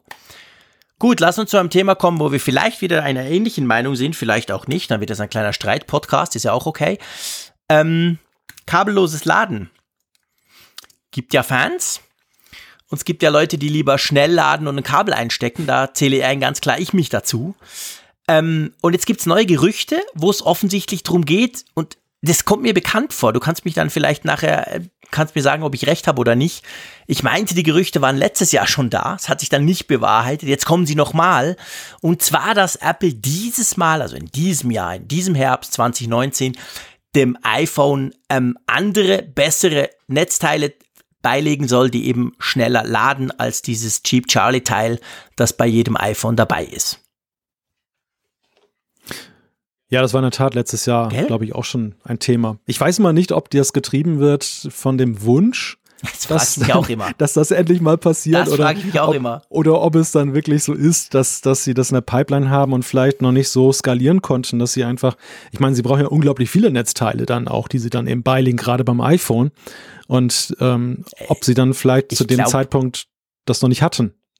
Ja, das könnte sein. Ich meine, sie haben ja mit dem, sie haben ja mit dem iPad jetzt muss ich, der iPad Pro, den neuen iPad Pro im November, haben sie ein neues Netzteil gebracht, ein USB Typ C Netzteil. Das hat dann ein C nach C Kabel fürs iPad, aber das ist auch nicht so groß und das könnte ein, ein USB-C nach Lightning-Kabel haben, zum Beispiel für die iPhones. Also das, das, als ich das Netzteil gesehen habe, dachte ich so, ah, das geht schon mal in die richtige Richtung, weil es nicht so ein Riesenklopper wie früher, aber weißt du, ich glaube ja, das größte Problem ist ja, dass der Johnny Ive dann seine, seine schönen ähm, Verpackungen neu designen müsste. Weil das passt dann nicht mehr ja. alles rein. Ja, in der Tat. Ich glaube, äh, gerade mit Blick jetzt auf dieses von dir gerade erwähnte iPad Pro Netzteil, es ist ja schon irgendwie bauchiger. Ja, ne? klar, ne? es ist schon größer, logisch, das, klar. Das, das iPhone-Netzteil brilliert ja dadurch, dass es im Grunde genommen nur eine Art verlängerter Stecker ist, ja, der so ein bisschen ja. halt länger wirkt und, und dadurch halt sehr schlank und rank ist und irgendwie so Leichtigkeit versprüht. Wenn natürlich so ein dickes Ding drin wäre wie beim iPad, dann freut das dich, weil es dann schneller lädt und wahrscheinlich noch ein paar mehr. Aber ähm, ob es dann so ästhetisch halt dann wertgeschätzt wird, nicht nur vom Johnny Ive. Das ist vielleicht auch so, so, eine, so eine Frage, die, die Apple bewegt. Ja, das ist gut möglich. Also gerade Apple, die ja so, so viel Wert auf, auf Design legen, ist vielleicht tatsächlich das die Hürde und nicht die Technik selber oder so, sondern wirklich, dass es halt dann nicht mehr so klein und schnuckelig ist. Also auf jeden Fall das Gerücht kommt und ich gebe dir recht, ich habe manchmal auch das Gefühl, das sind Leute, die einfach denken, hey, das, das muss doch jetzt mal Apple machen. Komm, wir lancieren noch mal wieder dieses Gerücht. Wir bringen das mal wieder und alle reden drüber und vielleicht erfährt es dann auch Apple. Keine Ahnung. Aber ich dachte mir, wir nehmen das Thema auf, weil es noch ein, so einen kleinen anderen Aspekt, es geht zumindest ums Laden.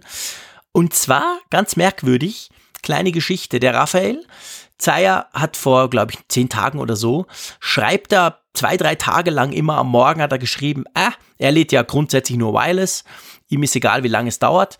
Und dann hatte er sein ähm, Smart Battery Case dabei, das hatte er auf dem iPhone und das hat nicht richtig geladen. Also am Morgen waren die Dinger nicht voll. Und zwar zwei, dreimal nacheinander. Und er sagt aber, er hat es richtig draufgelegt und ganz normal und so.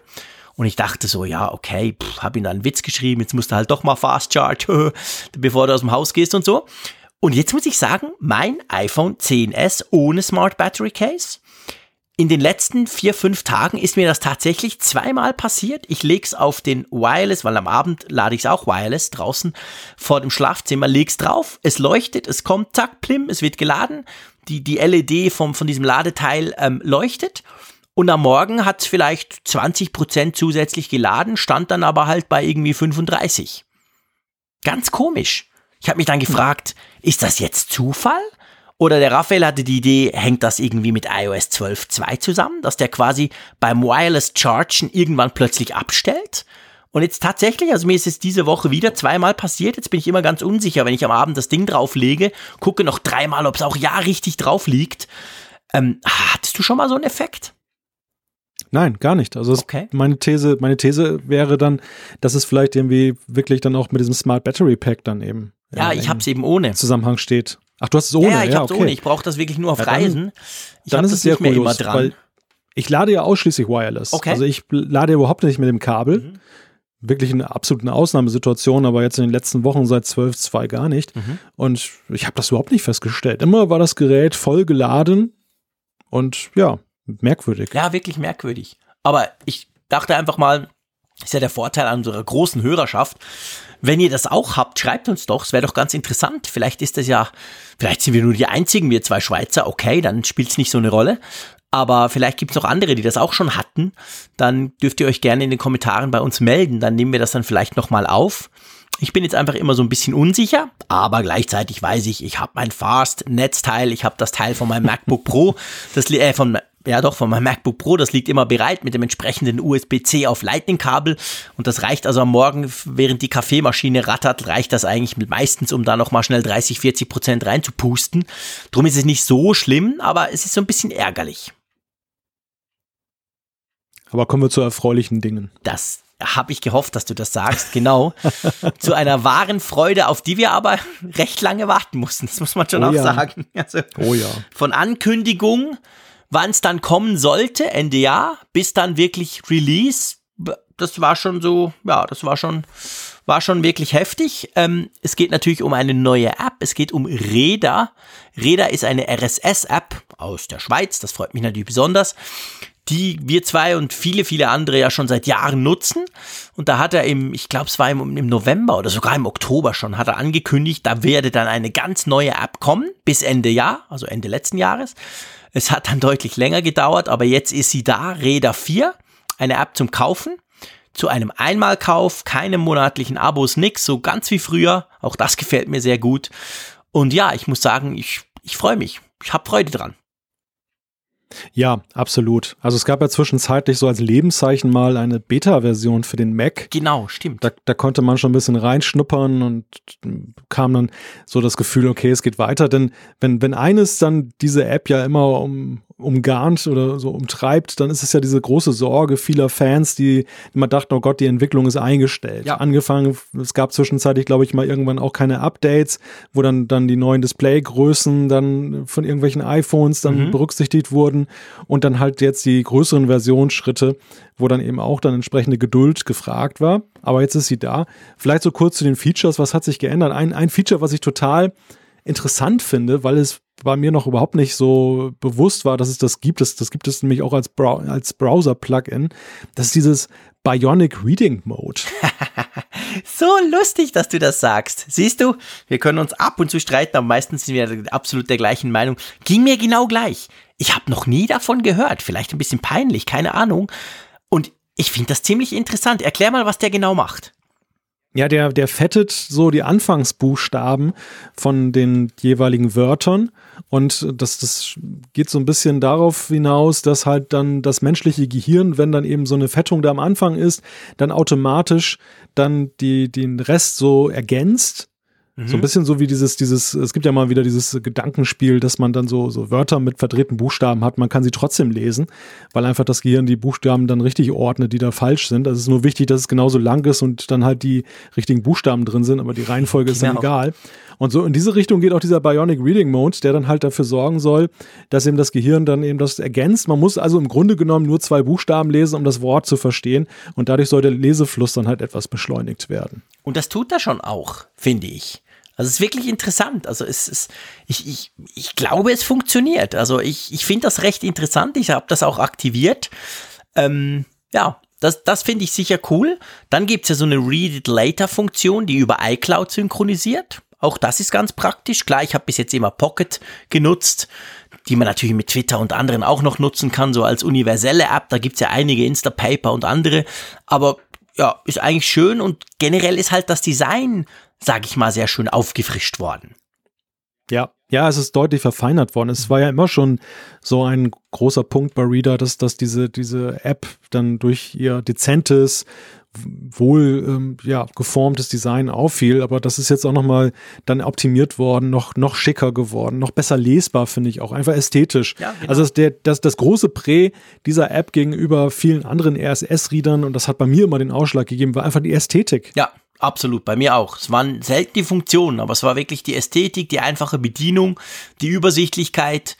Das war eigentlich das, was es immer ausgezeichnet hat. Das war nicht so eine Bling-Bling oder es ist nicht so eine Bling-Bling-App mit 1000 Funktionen und 2000 Knöpfen, sondern das ist immer sehr gedeckt. Die Farben sind, sind sehr aufeinander abgestimmt.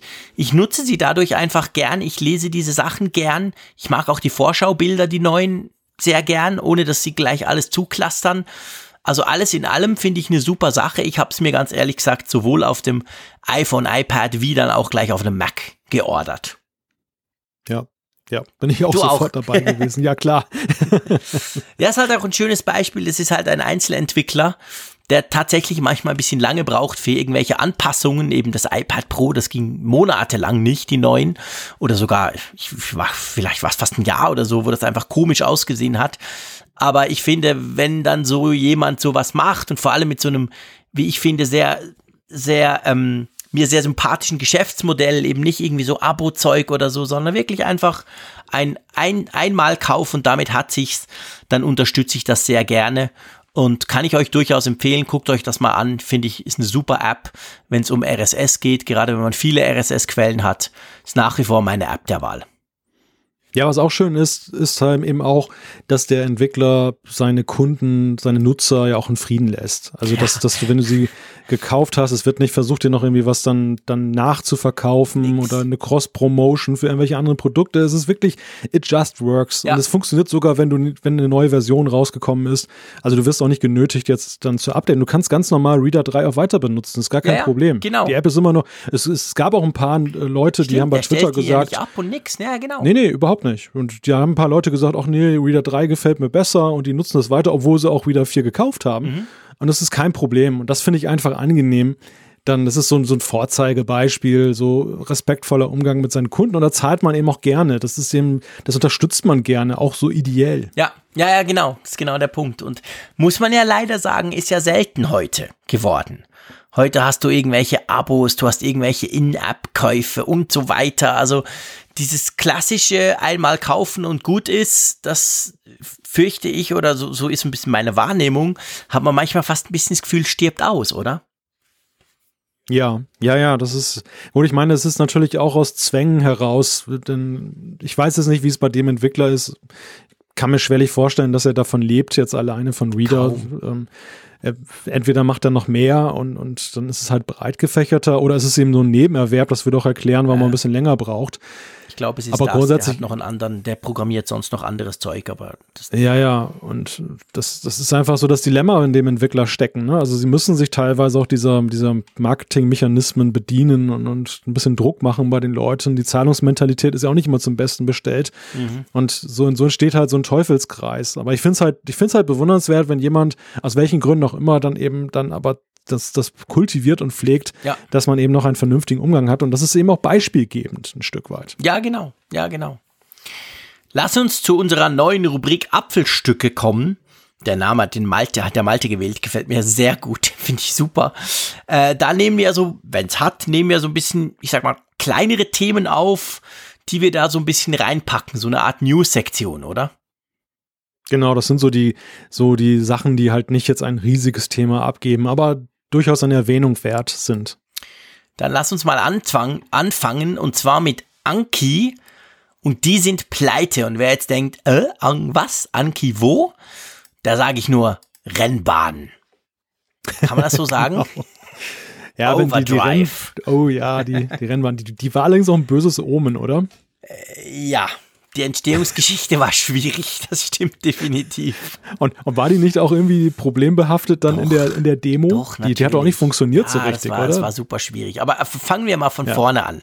Worum ja. geht's? Also eine Firma ist pleite gegangen Und die haben unter anderem eine, wie ich finde, absolut hammercoole Idee gehabt, nämlich die klassischen, ich sag jetzt mal Carrera-Rennbahnen, die wahrscheinlich jeder kennt, wo du da so im Kreis rum, rumrennst und dir ein Rennen liefert, die so ein bisschen ins digitale Zeitalter zu transformieren. Also du hast immer noch eine Rennbahn, du fährst immer noch mit kleinen Autochen darauf rum, aber du hast vor allem eine App, du steuerst das so ein bisschen mit Augmented Reality auch und kannst eigentlich frei fahren auf dieser, dieser Rennbahn. Also du hast nicht irgendwelche Rillen, wo du das Auto reinpackst, sondern ja, du hast einfach eine Straße, wie man sich eigentlich so ein bisschen gewöhnt ist und darauf rast du rum. Und mich hat die Idee von Anfang an fasziniert, aber so richtig ganz toll funktioniert hat sehr lange nicht und dann offensichtlich verkauft hat sich's gar nicht, oder? Ja, und dann haben sie auch noch diesen Roboter herausgebracht, Stimmt. diesen, diesen Vector oder, oder Cosmo. Cosmo hieß der, glaube ich. Ja, genau. Und der war ja ganz niedlich, ne? Das war ja so, sah aus wie so ein kleiner Schaufellader, der Ja. hatte so lustige Augen dann süß. als Display. Und der machte ja so dann so, ja, spielte mit einem und, und interagierte halt auch so mit dem iPhone. Aber ja, das, das war halt alles so. Auf der einen Seite fand ich es etwas zu infantil, Mhm. dass es so wirklich klassisches Erwachsenenspielzeug ist. Ja, Und auf der anderen Seite war es eben für die Kleinen viel zu teuer und zu wertvoll und überhaupt auch ein bisschen zu abgehoben. Und ich glaube, da, das hat dann einfach auch den Ausschlag gegeben, dass das nicht so funktioniert hat und dass sich jetzt, es, es ist ja letzt, letztendlich ist die Firma ja daran gescheitert, dass sich kein Finanzier mehr gefunden hat, Genau. der noch weiteres Venture Capital dann eben dann da reinstecken wollte, kein Wagniskapital mehr. Und ja, damit war dann halt, ging halt die Lichter ganz schnell aus. Ja, ja, genau. Das war wirklich genau das Problem. Also die sind jetzt pleite. Äh, unschön, schade, kann man sicher auch sagen. Ein paar gute Ideen waren da, aber okay. Dafür viel so, umso schöner ist das nächste Thema in unserer Apfelstücke-Rubrik, nämlich Overcast. Ich muss sagen, bis, ges- bis, bi- bis zu diesem Feature hätte ich gesagt, dein, deine liebste Podcast-App, inzwischen sage ich ganz gern, unsere liebste Podcast-App, hat ein cooles neues Feature bekommen. Erzähl mal. Ja, also auch andere Podcast-Apps sind ja durchaus schön. Ich bin da gar nicht so fest drauf festgelegt, aber irgendwie lande ich immer wieder bei Overcast. Und diese neue Funktion Overcast, die in Overcast drin steckt, die ermöglicht es halt dann Nutzern, ja, so Zitate quasi rauszuziehen und als Video in sozialen Medien zu teilen. Das, das ist etwas, was witzigerweise halt bislang fehlte. Es gab zwar in vielen Apps die Möglichkeit, ein, eine Art URL mit, auch mit Timecode rauszuschicken, nach dem Motto, hör mal rein. Aber am einfachsten ist es ja tatsächlich, wenn man sagen will, ach, da hat jetzt, da haben Kirchner und Frick da wieder was Lustiges erzählt. Ähm, die, das waren so witzige 20 Sekunden, das will ich mal auf Twitter posten. Und das war bislang halt sehr aufwendig, sowas rauszuziehen, Ja. zu extrahieren und, und reinzustellen, womöglich noch gar zu visualisieren. Und das ist damit halt total easy. Es dann halt, sieht aus wie ein Player, der dann auch mit diesem Fortschrittsbalken ist.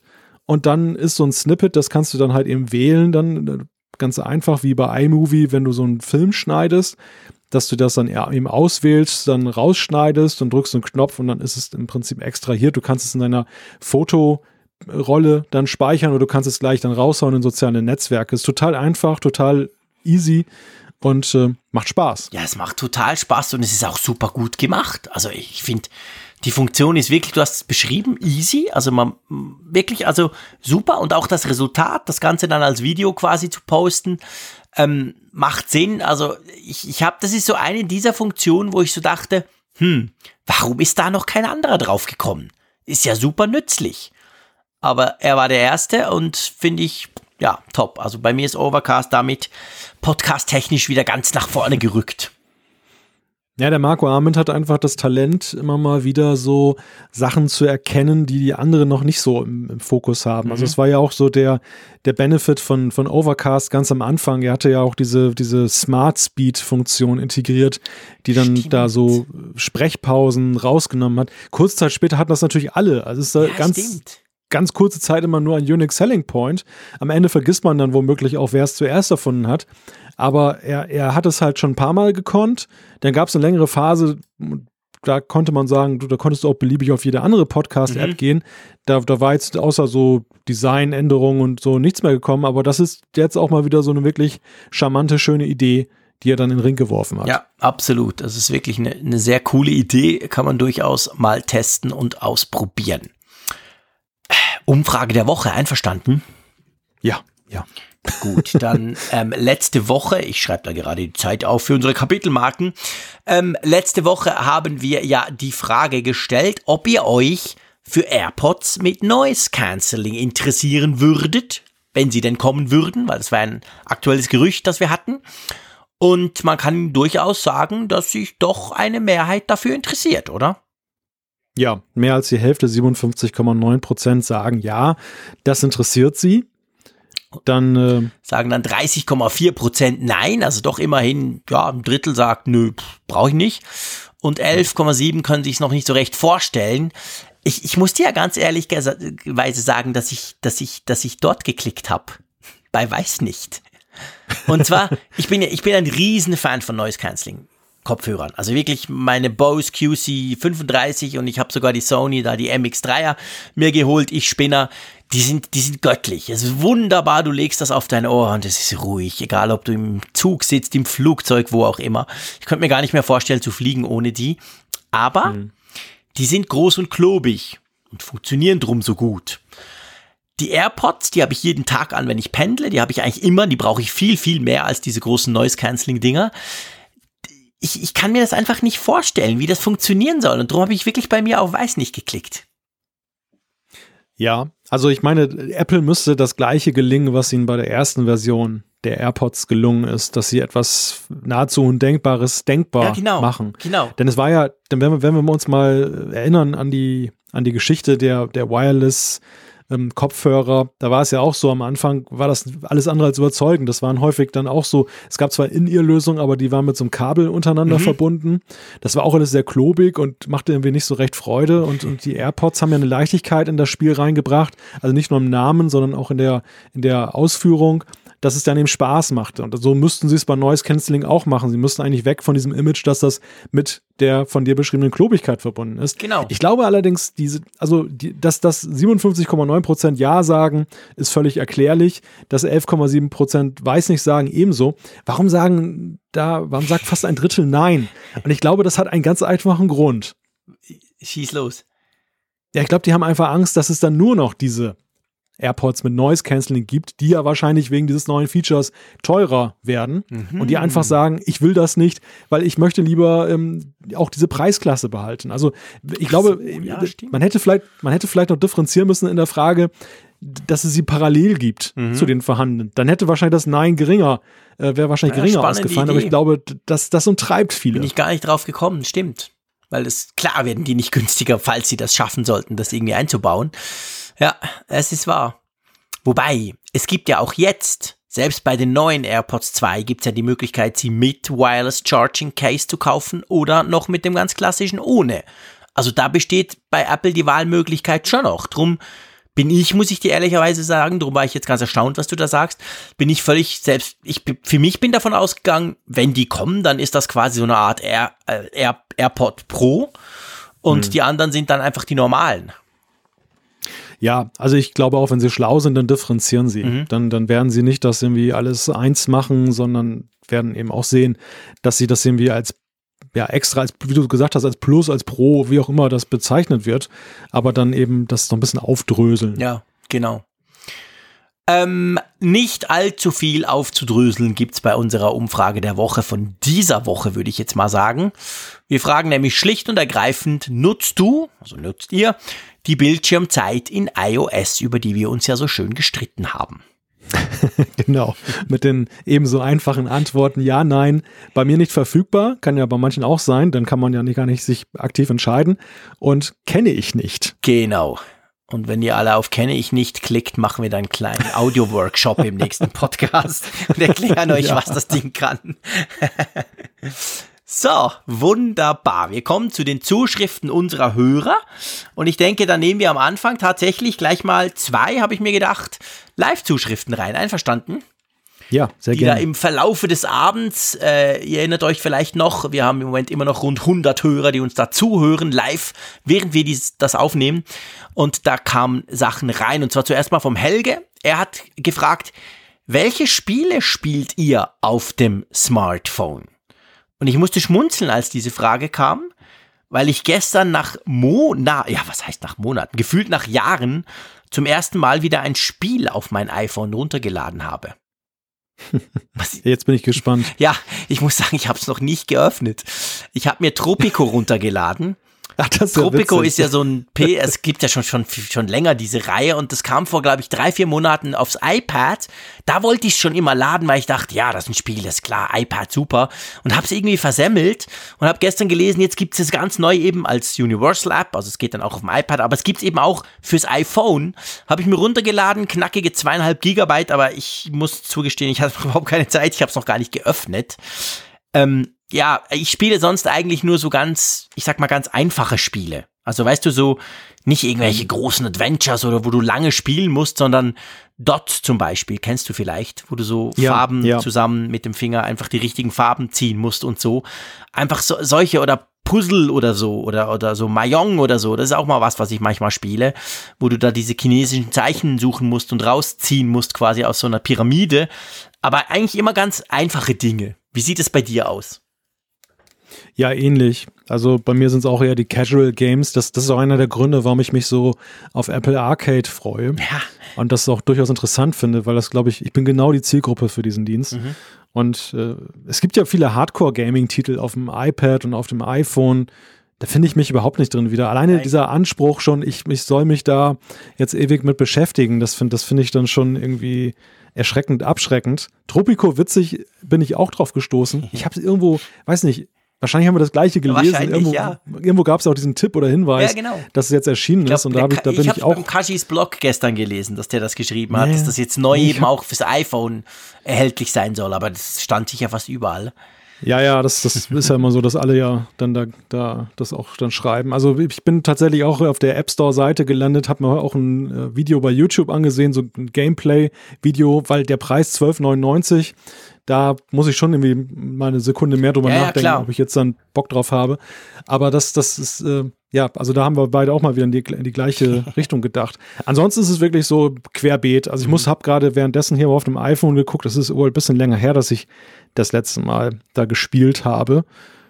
Weil ich habe manchmal auch so kuriose Apps. So, so, irgendwie so ein Subway-Simulator. Kennst du das? Nein, kenne ich nicht. Da fährst du eine U-Bahn, also bist du so was, der, der U-Bahn-Fahrer, das ist auf dem iPad. Ja, was musst du denn und, da machen? Lenken kannst du ja, ja nicht in der U-Bahn, bremsen? Nee, Türen auf, halt oder? Die, ja, genau, Türen auf, Türen zu. Du musst halt dann das Tempolimit einhalten oh. und den Fahrplan vor allem. Okay. Und äh, es ist durchaus anspruchsul. Also die, Hut ab vor U-Bahn-Fahrern, die das immer hinkriegen. Hey, das muss ich jetzt unbedingt so. ausprobieren, jetzt wo du das sagst. Sehr geil. Muss ich nur vor, vorwarnen, dass erstmal ist das so ein Ding, was einen sehr stark unter Druck setzt. Man soll doch per In-App-Purchase oh. irgendwie was dazu ja. kaufen. Mhm. Also es nervt sehr schnell. Das zweite ist, es ist irgendwie nicht so wirklich ähm, ja, optimiert, so energiesparmäßig. okay. Also es, lutscht das iPhone bzw. das iPad ziemlich schnell leer und, und sorgt auch für ziemliche Wärme. Echt? Ich weiß gar nicht warum. Okay. Weil grafisch ist so ein U-Bahn-Simulator ja nun nicht besonders anspruchsvoll. Ja, man würde es nicht meinen. Ist ja immer ja. dunkel. Es stimmt. Ich, ich, ich habe ja. vielleicht noch einen kleinen Tipp. Also das eine kennt sich ja jeder, Crossy Roads. Das habe ich, Crossy Roads spiele ich auch ganz selten mal, wo du da so mit dem Huhn über die Straße rennen musst und nicht überfahren werden musst. Kennst du das? Ist tierisch ja, lustig, ja. macht wirklich großen auf Spaß. Auf Apple TV gibt es das Stimmt, ja auch. gibt auch auf dem Apple TV. Aber was ich letztens entdeckt habe, und das muss ich euch sagen, das hat einen, bei mir zumindest, unglaublichen Suchtfaktor. Da muss man wirklich verdammt aufpassen. Das heißt Swing. Kennst du das? Mhm. Das ist ein das super minimalistisches Spiel. Die Idee ist eigentlich total simpel. Du hast eine viereckige, am Anfang zumindest, Box, so eine Kartonbox, kannst du dir vorstellen, so ein Karton der pendelt an einer Schnur. Und unten hast du quasi ein, ein Brett. Und du musst den dort positionieren, dass er nicht runterfällt. Am Anfang ist es einer, dann sind es mehrere, dann plötzlich können sie springen, dann bewegt sich das Brett unten. Also weißt du, da musst du ausbalancieren mit der Größe, der größere Karton dort und so. Hey, es macht tierisch Spaß. Ich bin bei Level 69 von, glaube ich, 3000 und es ist wirklich lustig. Also du musst eigentlich nur Kartons schmeißen, blöd gesagt, im richtigen Moment. Es wird immer schwieriger. Also das ist ganz ein lustiges Spiel. Solche Spiele merke ich eben, die eigentlich ganz mhm. einfach anfangen, die dann knifflig sind, aber nicht kompliziert zum Erlernen. Bei mir ist ja, so, ich muss so nach 30 Sekunden begriffen haben, sonst verliere ich die Lust. ja, da, da habe ich auch so einen kleinen Tipp, der in die Richtung geht. Flysys und es gab auch mal Conductsys. Okay, da, da musst du so, so Eisenbahnen und Flugzeuge halt dirigieren. Mhm. Dass, dass sie dann von A nach B kommen und am Anfang ist es total easy, weil du musst dann wirklich nur den Finger einmal drüber ziehen. Mhm. Aber nachher sind halt immer mehr Flugzeuge im Spiel und die kreuzen dann einander. Die dürfen natürlich nicht zusammenstoßen, auch die, die ah. Eisenbahnen nicht. Okay. Und äh, das ist so die Herausforderung. Und das ist wirklich extrem knifflig nachher. Es ist wirklich kaum noch zu, zu schaffen. Aber es ist halt, du, du bist halt sehr schnell drin, weil du, es ist halt sehr simpel, das, das Spielprinzip. Du kannst jederzeit abbrechen und wieder weitermachen. Du kannst es mal eine Minute machen oder mal eine halbe Stunde. Cool. Ja, das macht Spaß. Ja, das sind genau die Spiele, die, glaube ich, wir in dem Fall beide mögen. Magst du das nächste Live-Feedback bringen? Ja, ich muss gerade mal gucken. Genau, von Frank über Twitter. Ja. Apfelfunk Live, der Hashtag. Hat er uns gefragt, wird Apple den NFC-Chip endlich frei geben? Zum Beispiel für den neuen digitalen Ausweis, um diesen auch ohne Lesegerät nutzen zu können. Hm. Nein. Nächste Frage. Ja, war, war, war es aber nicht so, dass mit iOS 13 in der Diskussion war, dass da vielleicht noch in Richtung NFC mehr kommen könnte? Aber ich glaube, das wird das jedes war, Jahr. Das war schon bei iOS, iOS 12, haben wir das diskutiert. Vor ziemlich genau einem Jahr haben wir das gesagt. Ja, da kann man dann ja, viele machen damit und so. Und es wurde dann zwar, glaube ich, API-mäßig oder irgendwas wurde so ein bisschen erweitert. Man kann, glaube ich, in, in den richtigen Hotels damit die Tür öffnen, aber nur in wenigen. Also so richtig frei ist es immer noch nicht und ich bin da recht zurückhaltend. Ich könnte mir vorstellen, dass Apple das tatsächlich weiterhin noch für, für sich behält. Ja, lass uns doch mal zum Feedback in unserem klassischen Feedback kommen. Dem Feedback, das ihr uns geschickt habt, das ihr uns immer ganz genau. zu, ähm, nach wie vor sehr zahlreich zuschickt. Da, da vielleicht noch zwei Sachen eben schnell mhm. vorgeschaltet, bevor wir dann eine Klar. Zuschrift dann oder mehrere vorlesen. Ähm, das eine ist, wir haben zum Thema Autoschlüssel haben wir äh, das, das sollten wir nicht unterschlagen. Da haben wir auch ein paar Feedbacks bekommen, dass das tatsächlich dann eben auch dann von unseren Hörern dann festgestellt wurde, dass sie Probleme hatten im Zusammenhang mit dem Apple Pencil der zweiten Generation, wenn der gerade auflädt am iPad Pro, dass dann Funkschlüssel nicht so wirklich funktionieren. Also ein, ein Hörer hat uns so geschrieben, er war schon regelrecht verzweifelt und dachte, sein Auto ist kaputt. Und bis er dann eben festgestellt hat, ähm, dass das einen Zusammenhang gibt. Genau, ja, da haben wir mehrere Zuschriften bekommen. Ich habe ja so salopp den Witz gemacht, ja gut, mein Auto ist zu alt, das kann das nicht. Aber ähm, ich, ich hätte gar nicht damit gerechnet, dass das wirklich so, also ja, sagen wir mal, verbreitet ist. Wir haben halt ganz viele Hörer und das ist super und Hörerinnen natürlich. Das ist wirklich klasse. Ja. Da, da kommt dann tatsächlich solches Feedback auch an. Eins bekamen wir auch noch, wir haben ja über diese Standort-Freunde-App gesprochen letztes Mal und wir haben darüber gesprochen, wie man das bei WhatsApp machen kann, seinen Standort quasi äh, zeitweise ähm, bekannt machen jemand anderem. Und da haben wir auch mehrere Zuschriften bekommen, dass man das in iMessage auch kann und zwar auch zeitweise. Also du direkt in iMessage sagen kannst, hey, ich gebe dir mal meinen mein, mein Standort frei, aber nur für zwei Stunden oder nur für einen Tag oder so. Also das kann iMessage auch. Das ist nicht nur so, dass das ähm, WhatsApp könnte. Genau. Gut. Lass uns zum Feedback springen. Ich überlege gerade, wo wir anfangen wollen. Lieber Malte, hast du eine Idee? Wollen wir gleich mit? Ich würde. Ja. Ja, ich würde Jochen ja, gleich, gleich dran. Ja, siehst du, wir sind so, wir sind so einig. Ich weiß ja gar nicht, was los war vor einer halben Stunde. Ich dachte nämlich genau das Gleiche. Der brennt uns unter den Nägeln. Soll ich mal vorlesen? Ja, der brennt uns extrem unter den Nägeln. Schieß los. Also Jochen hat uns geschrieben zum Thema Apple Watch und EKG und hat geschrieben ein Hoch auf die Apple Watch mit EKG-Funktion. Die Watch zeigte am Dienstagabend plötzlich erhöhte Pulswerte an. Das anschließend durchgeführte EKG gab die Warnung Vorhofflimmern heraus. Bin am nächsten Tag zum Hausarzt gefahren und anschließend sofort ins Krankenhaus eingeliefert worden. Nach etlichen Untersuchungen und Kardiomaßnahmen schlägt das Herz jetzt wieder im, im Sinusrhythmus, im Sinusrhythmus und ich bin auf entsprechende Tabletten eingestellt worden. Da ich vorab keinerlei körperliche Auswirkungen bemerkt hatte, kann ich Apple und der Watch nur danken, mich gerettet zu haben, schreibt uns Jochen. Krass. Ist krass. Das sind ja, das sind ja so Geschichten, die liest man, die liest man so in der New York Times oder anderswo, dass das eben passiert. Jetzt, wo die Apple Watch mit EKG ähm, mehr verbreitet ist. Aber dass quasi jemandem, der uns zuhört, das passiert ist, das finde ich bemerkenswert und ich bin natürlich super froh, dass das geklappt hat und hoffe, dass es dir jetzt wieder gut geht. Aber ja, das zeigt halt schon. Also, als ich das gelesen habe, ich weiß nicht, wie es dir ging. Zuerst lief es mir so ein bisschen kalt den Rücken runter. Und dann dachte ich einfach, es ist einfach schon, dieses, diese, diese, diese, diese Gesundheitsfunktion ist einfach schon klasse. Also was, was, was Apple da macht und auch die Richtung, die sie da einschlagen, ist genial, oder? Ja, und es zeigt sich eben auch, dass es jetzt nicht wirklich ein exotisches Thema ja. ist, sondern dass, dass es uns umgibt. Das, es kann uns selber treffen, es kann jeden um uns herum treffen und quantitativ ist es dann eben, gibt es so viel Betroffenheit, dass es schon ein wirklich für die Gesellschaft bedeutsames Thema ist, dass es solche Funktionen gibt. Also ich habe das auch mitverfolgt bei, bei Michael Speer von der Frankfurter mhm. Allgemeinen mhm. Zeitung. Der, der hatte ja auch darüber geschrieben, über die EKG-Funktion und auf Twitter habe ich dann halt gelesen, dass er dann auch dann entsprechende Reaktionen bekam ja. von Lesern. Mindestens zwei, drei Fälle, wo dann auch Leute gesagt haben, hier, die hat mir auch gerade das Leben gerettet oder zumindest hat sie mich darauf hingewiesen, bevor es dann, bevor Schlimmeres passiert und das entsprechend gegengesteuert werden kann. Und das ist ja schon so, so super, dass man nicht, dass einem nicht erst was zustoßen muss, sondern dass man, wie ja auch Jochen das uns das geschildert hat, in einem Zeitpunkt, wo es keinerlei Anzeichen irgendwie gibt, dann diesen Hinweis bekommen, man geht zum Arzt und er sagt, hey, pass auf, das äh, kann ins Auge gehen. Und dann wird dir geholfen und ja, schadlos kannst du dann wirklich dein Leben weiterleben. Das, das ist doch, das ist doch so super. Ja, das ist absolut krass. Das ist definitiv so. Also wirklich vielen, vielen Dank, Jochen, dass du uns das geschildert hast, dass wir das hier quasi weiter verbreiten oder die Geschichte erzählen dürfen. Das ähm, finde ich sehr bemerkenswert, freut mich sehr und ich wünsche dir auf die, an dieser Stelle gute Besserung. Und ja, das ist cool. Ein haben wir noch, okay? Ja. Lass uns den Michael machen, der ist lustig. Ähm, der Michael hat uns geschrieben, letzte Woche wollte ich nach der Arbeit noch schnell zum Baumarkt. Hab meinen Einkaufszettel vorbereitet, leider aber eine Sache vergessen zu notieren. Ich wusste noch, irgendetwas fehlt, bin aber nicht mehr drauf gekommen, was es war. Und dann, ja, in Minute 47 des Apfelfunks kamt ihr über ein Foto und habt über ein Foto von Frank geredet. Malte meinte dann, dass die AirPod-Zusätze aussehen wie Fischerdübel. In diesem Moment hat es dann Klick gemacht. Ja, ich brauche noch Dübel für meine Gipskartonplatten.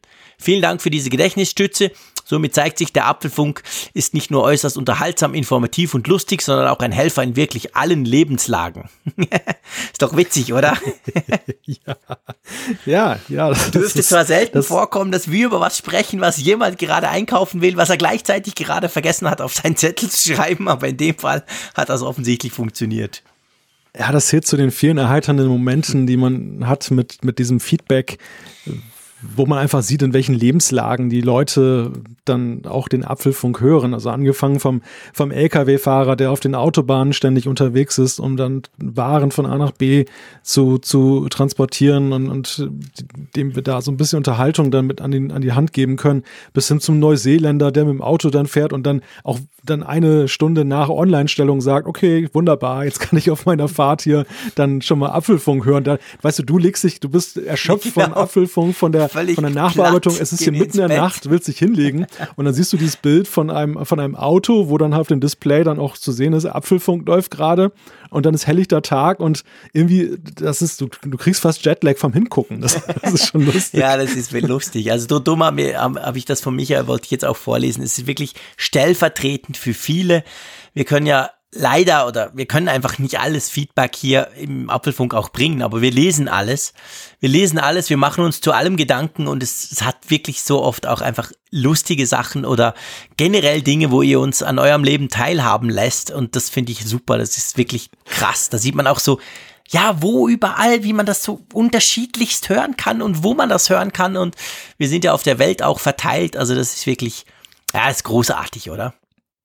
Das ist großartig. Eine Frage, eine Live-Feedback-Frage mhm. haben wir allerdings noch reinbekommen, die möchte ich unbedingt noch ja eben stellen.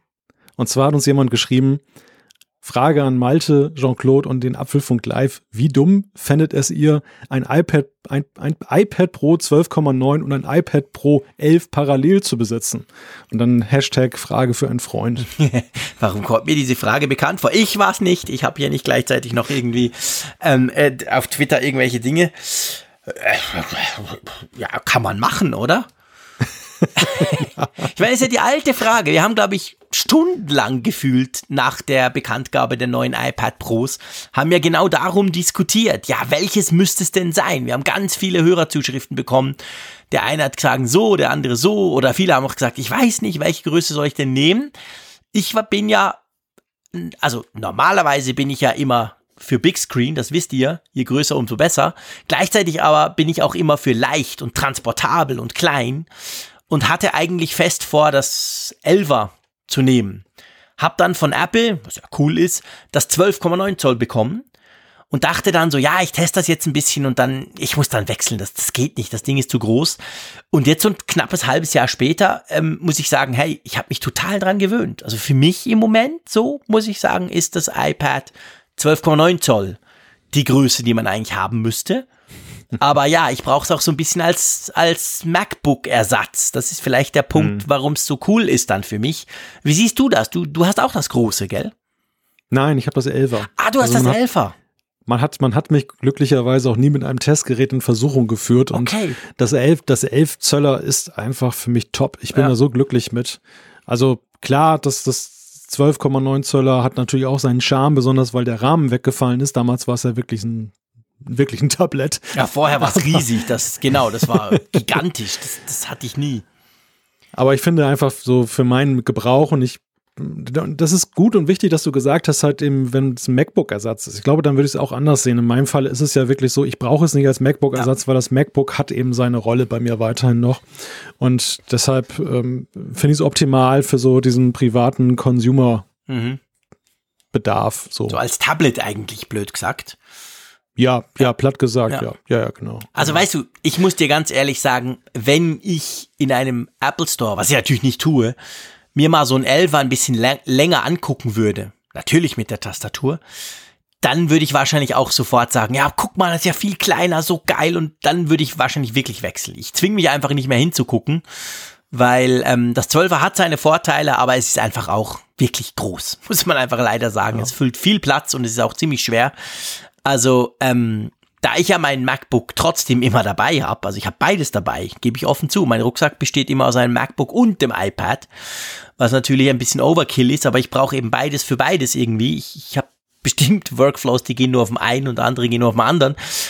Ähm, ich würde wahrscheinlich dann schon aufs kleinere wechseln. Also, hm. aber beide, die Frage war ja, beide gleichzeitig. Es ging ja nicht drum, das 12er irgendwie auf, auf Ebay rauszuhauen und dann das Kleine zu holen. Und die Frage war ja, ja. wie würde es, wenn man beide hat? Ich bin immer für Auswahl. Das, das muss jemand sein, der zu viel Geld hat, ja, eindeutig. Muss ein Schweizer sein, keine Ahnung. genau. Ja, du, ähm, also ist natürlich cool, klar, da kann man schön wechseln. Da brauchst du eben das große iPad. Ich meine, wir reden hier von extrem Luxusproblemen. Bitte, bitte niemand ärgern, der das hört. Aber ähm, da kann man natürlich das große dann quasi eben als, als MacBook-Ersatz wie ein Notebook brauchen. Das kleine, vielleicht sogar ohne Tastatur, dann als, als cooles, super modernes äh, iPad. Das macht schon Spaß, aber es kostet einfach eine Stange Geld, muss man sagen. Ja, ich habe mich heute auch belehren lassen, dass es auch einen Tag- und Nacht-Style bei den Apple Watch-Armbändern gibt. Also schlimm genug, wenn man sie täglich wechselt. Die sind viel günstiger, mein Lieber. Das ist ja nicht vergleichbar. das stimmt. Das ich habe auch viele. Ich wechsle die manchmal auch. Ja, nee, nicht gerade pro Tag. Aber ich würde mal sagen, so einmal pro Woche werden die gewechselt. Aber ja, da reden wir von Nein, wir haben, wir, wenig Geld. Wir haben aber Leute, die wechseln die mehrfach am Tag. Echt? Ja, ja dafür ist es mir zu fummelig. Ganz ehrlich. Ich finde das faszinierend. Ja, ich auch. Ich finde das faszinierend. Ja. Ja. Übrigens. Aber gut. Wir haben gerade ein Foto bekommen. Boah, krass ja. schöne Sonne von California klasse, Cycling, ne? der uns zuhört. Jetzt hier beim Apfelfunk Live und er schreibt in diesem Sinne gute Nacht aus Kalifornien. Es ist strahlend blauer Himmel, ist wahrscheinlich Mittag oder so. Ja, herrlich. Palm, Palmen da hinten. Palmen da hinten, Palmen genau. So ein kleiner, so eine Art Kichturm vorne dran. So cool. Also auch in Kalifornien hört man uns sogar jetzt live und direkt, wo es bei uns gerade auf Mitternacht zugeht am Mittwochabend. Fantastisch. Aber wir haben jetzt noch keine Empfehlung abgegeben, lieber Malte. Also ich habe gesagt, wenn man die Kohle hat, ist es geil. Punkt. Das ist meine Empfehlung. Ja, dann ist gar keine Frage. Sagst du das auch so? Ja, wenn, wenn, wenn das Geld keine Rolle spielt, warum denn ja, nicht? wenn ne? das Geld also keine Rolle spielt, macht man sowieso viele dumme Dinge. Das ist ja klar. Ja, ich, ich weiß halt, also die, die Preise für diese Geräte, für diese Pro-Geräte sind halt so hoch, ja. dass man sich das natürlich schon extrem überlegen muss, ob man dann Zweitgerät sich noch anschafft. Vor allem, wenn man jetzt das so als eine Person nur nutzt. Also das, das, das jetzt irgendwie ungenutzt rumziehen zu lassen, ist halt eine Menge Kohle. Ne? Ehrlich, ist ein völliger Overkill. Also ich würde eher empfehlen, dazu einen, einen richtigen Computer, sprich ein MacBook zu kaufen Ja. Anstelle, anstelle von nochmal einem iPad Pro. Also dann, dann hätt, hättest du deutlich mehr davon, finde ich. Also wenn die Frage, wenn die Frage jetzt gewesen wäre, ich, ich besitze meinetwegen ein iPad Pro und möchte noch ein iPad Mini dazu kaufen, weil ich hin und Ja, wieder mal ein E-Book lesen möchte. Das wäre okay. Sofort. Ne? Also das, Das ist perfekt, Ja. genau, ist ja mein Workflow. Also super. Aber zwei iPad Pros, ja, nein, das ist, eigentlich zu viel des Guten. ja. Wer stellt eigentlich solche Ja, Fragen? keine Ahnung, ist ein totaler Spinner. Aber okay, wir schauen. Mal gucken, was er dann macht. Wir werden hier berichten. wir werden hier berichten im Apfelfunk. Wir kriegen das raus. Wir kriegen das raus, wie er sich entschieden hat. Und dann ähm, schauen wir mal. Apropos schauen, lieber Malte. Ich schaue auf zwei Uhren. Ich schaue auf die Uhr, die gegen Mitternacht zugeht. Das kann euch egal sein, liebe Apfelfunkhörerinnen und Hörer. Aber ich schaue vor allem auf die Uhr, die der Länge unserer Folge. Und wir nähern uns ja beinahe einer Keynote-Folgelänge. Oh wir sind schon ja. fast bei zwei Stunden. Und für das ich am Anfang versprochen habe, wenig zu sprechen, ähm, würde ich sagen, jetzt ist es definitiv Zeit für mich und wahrscheinlich auch für dich, langsam mal die Klappe zu halten. Bist du einverstanden, wenn wir diesen 167. Apfelfunk langsam zu einem Ende bringen? Es wird Zeit für Punkt und Komma. Es wird Zeit für Punkt und Komma, genau. Ausrufezeichen, Abstand, leere Seite. Ja. Ähm, ja, ich habe zu danken, lieber Malte. Es war sehr unterhaltsam. Ich habe auch vor allem zu danken diesen 100 Hörerinnen und Hörern, die jetzt immer noch zuhören, die also wirklich im Live, ähm, äh, im Live-Podcast quasi Hashtag Apfelfunk Live so lange durchgehalten haben. Das ist natürlich klasse. Aber natürlich vor allem, liebe Hörerinnen und Hörer da draußen, vielen Dank, dass ihr uns nach wie vor nach drei Jahren, sind wir, äh, krass, wir sind schon drei Jahre unterwegs, genau, nach mehr als drei Jahren immer noch so freudig zuhört, so viel Feedback schickt, so viel Anteil nehmt an dem, was wir hier tun. Das ist großartig. Und drum, ich bin glücklich, rundum zufrieden, freue mich schon auf nächste Woche und sage wie immer Tschüss aus Bern. Das war eine runde Abmoderation so an einem Feiertag. Wunderbar. Herzlichen Dank. Bis dann. Tschüss.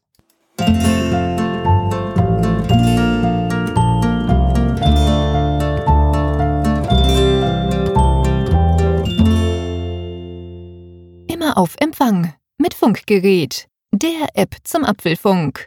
Lade dir jetzt Funkgerät für iOS und Android kostenlos im App Store und bei Google Play.